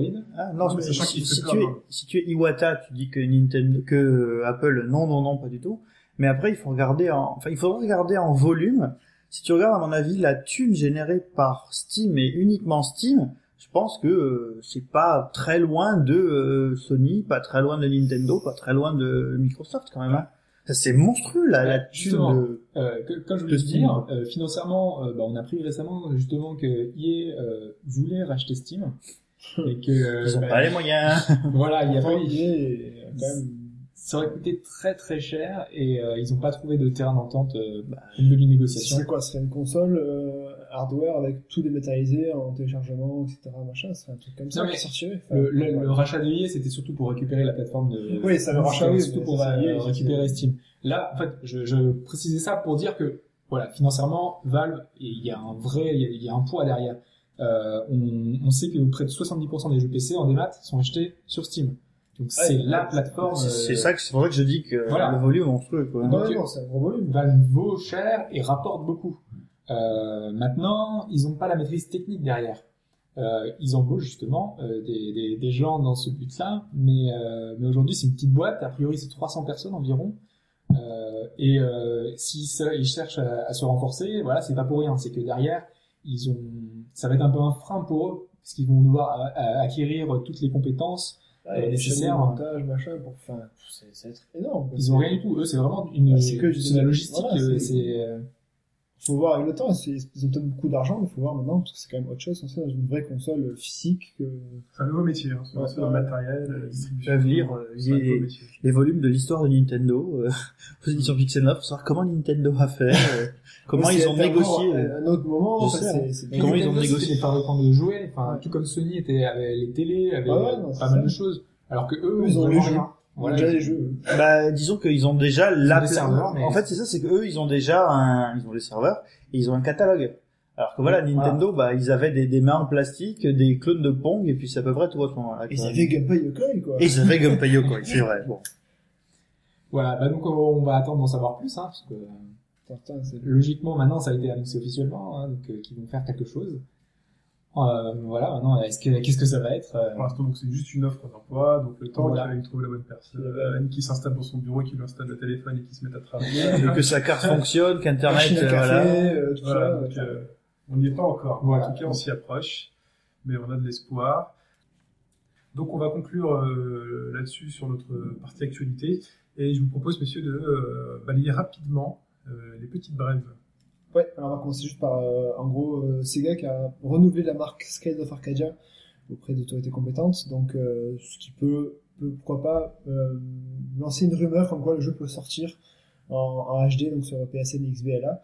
donc c'est la mode des remakes. Voilà, c'est très voilà. remake. Donc euh, Sega fait un peu du Nintendo, hein, et re- il prend dans les vieux pots pour refaire des jeux, et en gros, donc ça pourrait sortir prochainement, pourquoi pas, ce serait quand même une- un bon jeu qui doit sortir. S'ils pouvaient refaire le système de combat aussi, s'il vous plaît, Sega. Ouais, plus rapide aussi, et c'est surtout on pourrait avoir euh, Ryo qui vienne, Ryazuki qui vienne chez nous, ce serait sympa plutôt. Voilà, enfin, c'est une très bonne nouvelle pour les millions de fans qui, qui est cette saga, cette, ce jeu-là, parce qu'il n'y a pas une saga. Donc et, euh, voilà, pourquoi pas. J'attends surtout une suite. hein. Ou ça peut être une suite, pourquoi pas. Euh, ben ouais. Donc ensuite euh, niveau brève, euh, moi j'avais donc on a signalé la War of the Orient de la Team Mandy, le nouveau jeu de la Team Mandy. Donc on n'a pas grand chose pour l'instant, un visuel, juste un petit peu l'univers dans les années euh, 80, euh, si je ne dis pas de bêtises. Mhm. Et donc voilà, donc on verra bien ce, qui, ce que ça va donner. Donc c'est les créateurs de Hélène Noire. Ça peut donner quelque chose de, quelque chose de bien. Ensuite, on a euh, dans Minano Golf, euh, donc euh, en Europe, euh, Everybody's Golf. exactement. Euh, on a 4 de Gravity Rush qui sera disponible en DLC sur la version Vita, euh, tout en sachant que Je rachète une Vita. tout en sachant que 4 il y a une rumeur qui indique qui est allée également dans PlayStation All Star Battle Royale qui devient un petit peu un melting pot de n'importe quoi, je trouve. Bah, Euh, bah, C'est c'est peut-être aussi une manière pour Sony de se dire ah on a trouvé une IP pas dégueulasse allez on va mettre un peu le paquet Ouais, dessus. enfin là ça reste une rumeur, mais enfin quand on voit qu'on a Dante, euh, enfin on a les, Big Daddy, enfin on voit n'importe quoi. Ouais, c'est- ça devient un peu n'importe quoi. C'est, c'est parce que Sony n'a pas de grosses, de grosses licences avec des personnages forts. C'est pas Ouais, mais pour le coup ça devient, en ont, mais c'est pas. ça devient un All Star, mais pas un PlayStation All Star quoi. C'est un peu des licences qui sont un peu sorties aussi partout. mais si c'est PlayStation dans la mesure où c'est des jeux qui sont sortis sur PlayStation au moins aussi sur PlayStation quoi. Oui. Ouais, voilà, c'est ça. D'ailleurs le final boss ce sera la balle de ping pong de de, de golf de Minano Golf hein, d'ailleurs Et bien la créer à main dans Smash Bros. Pourquoi pas. bah oui Voilà, bah donc euh, pour finir, euh, on a Hatsune Miku euh, Project Diva F qui est sorti euh, donc euh, au Japon, euh, qui est la meilleure vente sur PS Vita de la semaine. bizarre Non, étonnant. c'était attendu finalement Voilà, qui a énormément boosté les ventes de la PS Vita. Euh, maintenant, euh, Sega a indiqué que les ventes, euh, aussi bonnes soient-elles, ne sont pas suffisantes a priori pour faire une suite. Euh, C'est. parce que le, jeu a coûté très cher à, développer et euh, les ventes euh, bah, Vita, le, le- sachant qu'il y a eu très peu de, enfin la plateforme est très peu vendue au Japon, donc du coup les ventes sont un peu moins bonnes que sur euh, PSP à l'époque, ou euh, même si euh, euh, rapporté au, au nombre de personnes qui en ont au Japon, ça, on a à peu près les mêmes euh, les mêmes proportions. Euh, bah, malgré tout ça, euh, le, jeu n'aura peut-être pas de suite, donc euh, c'est assez dommage. Mais on, on verra. Après, ça reste des, des dires et vu que le jeu vient de sortir, peut-être que c'est fait pour booster les ventes. Ils gardent de l'argent pour Shenmue 3. C'est pour ça. Si seulement. Et moi j'avais une juste une micro micro brève, c'est que en fait cette semaine vous pouvez trouver dans à peu près tous les sites qui vous intéressent des interviews de Warren Spector, donc le papa des Deus Ex, mais là plutôt pour parler euh, des Epic Mickey. Ouais. Et voilà moi comme le- l'Epic Mickey qui va sortir sur 3DS, c'est un des jeux que j'attends le plus euh, d'ici la fin de l'année. Ben voilà, euh, allez voir ce que Warren Spector pense de ces de Mickey, et puis si ça peut vous donner envie de vous y mettre vous aussi, n'hésitez pas. Très bien, merci messieurs. Donc on, on va conclure là-dessus. Je vous donne rendez-vous pour le numéro 10 qui se passera la semaine prochaine, toujours de l'actualité. Et on attendant de passer une bonne semaine. Au revoir. Bonne semaine. Salut tout le monde.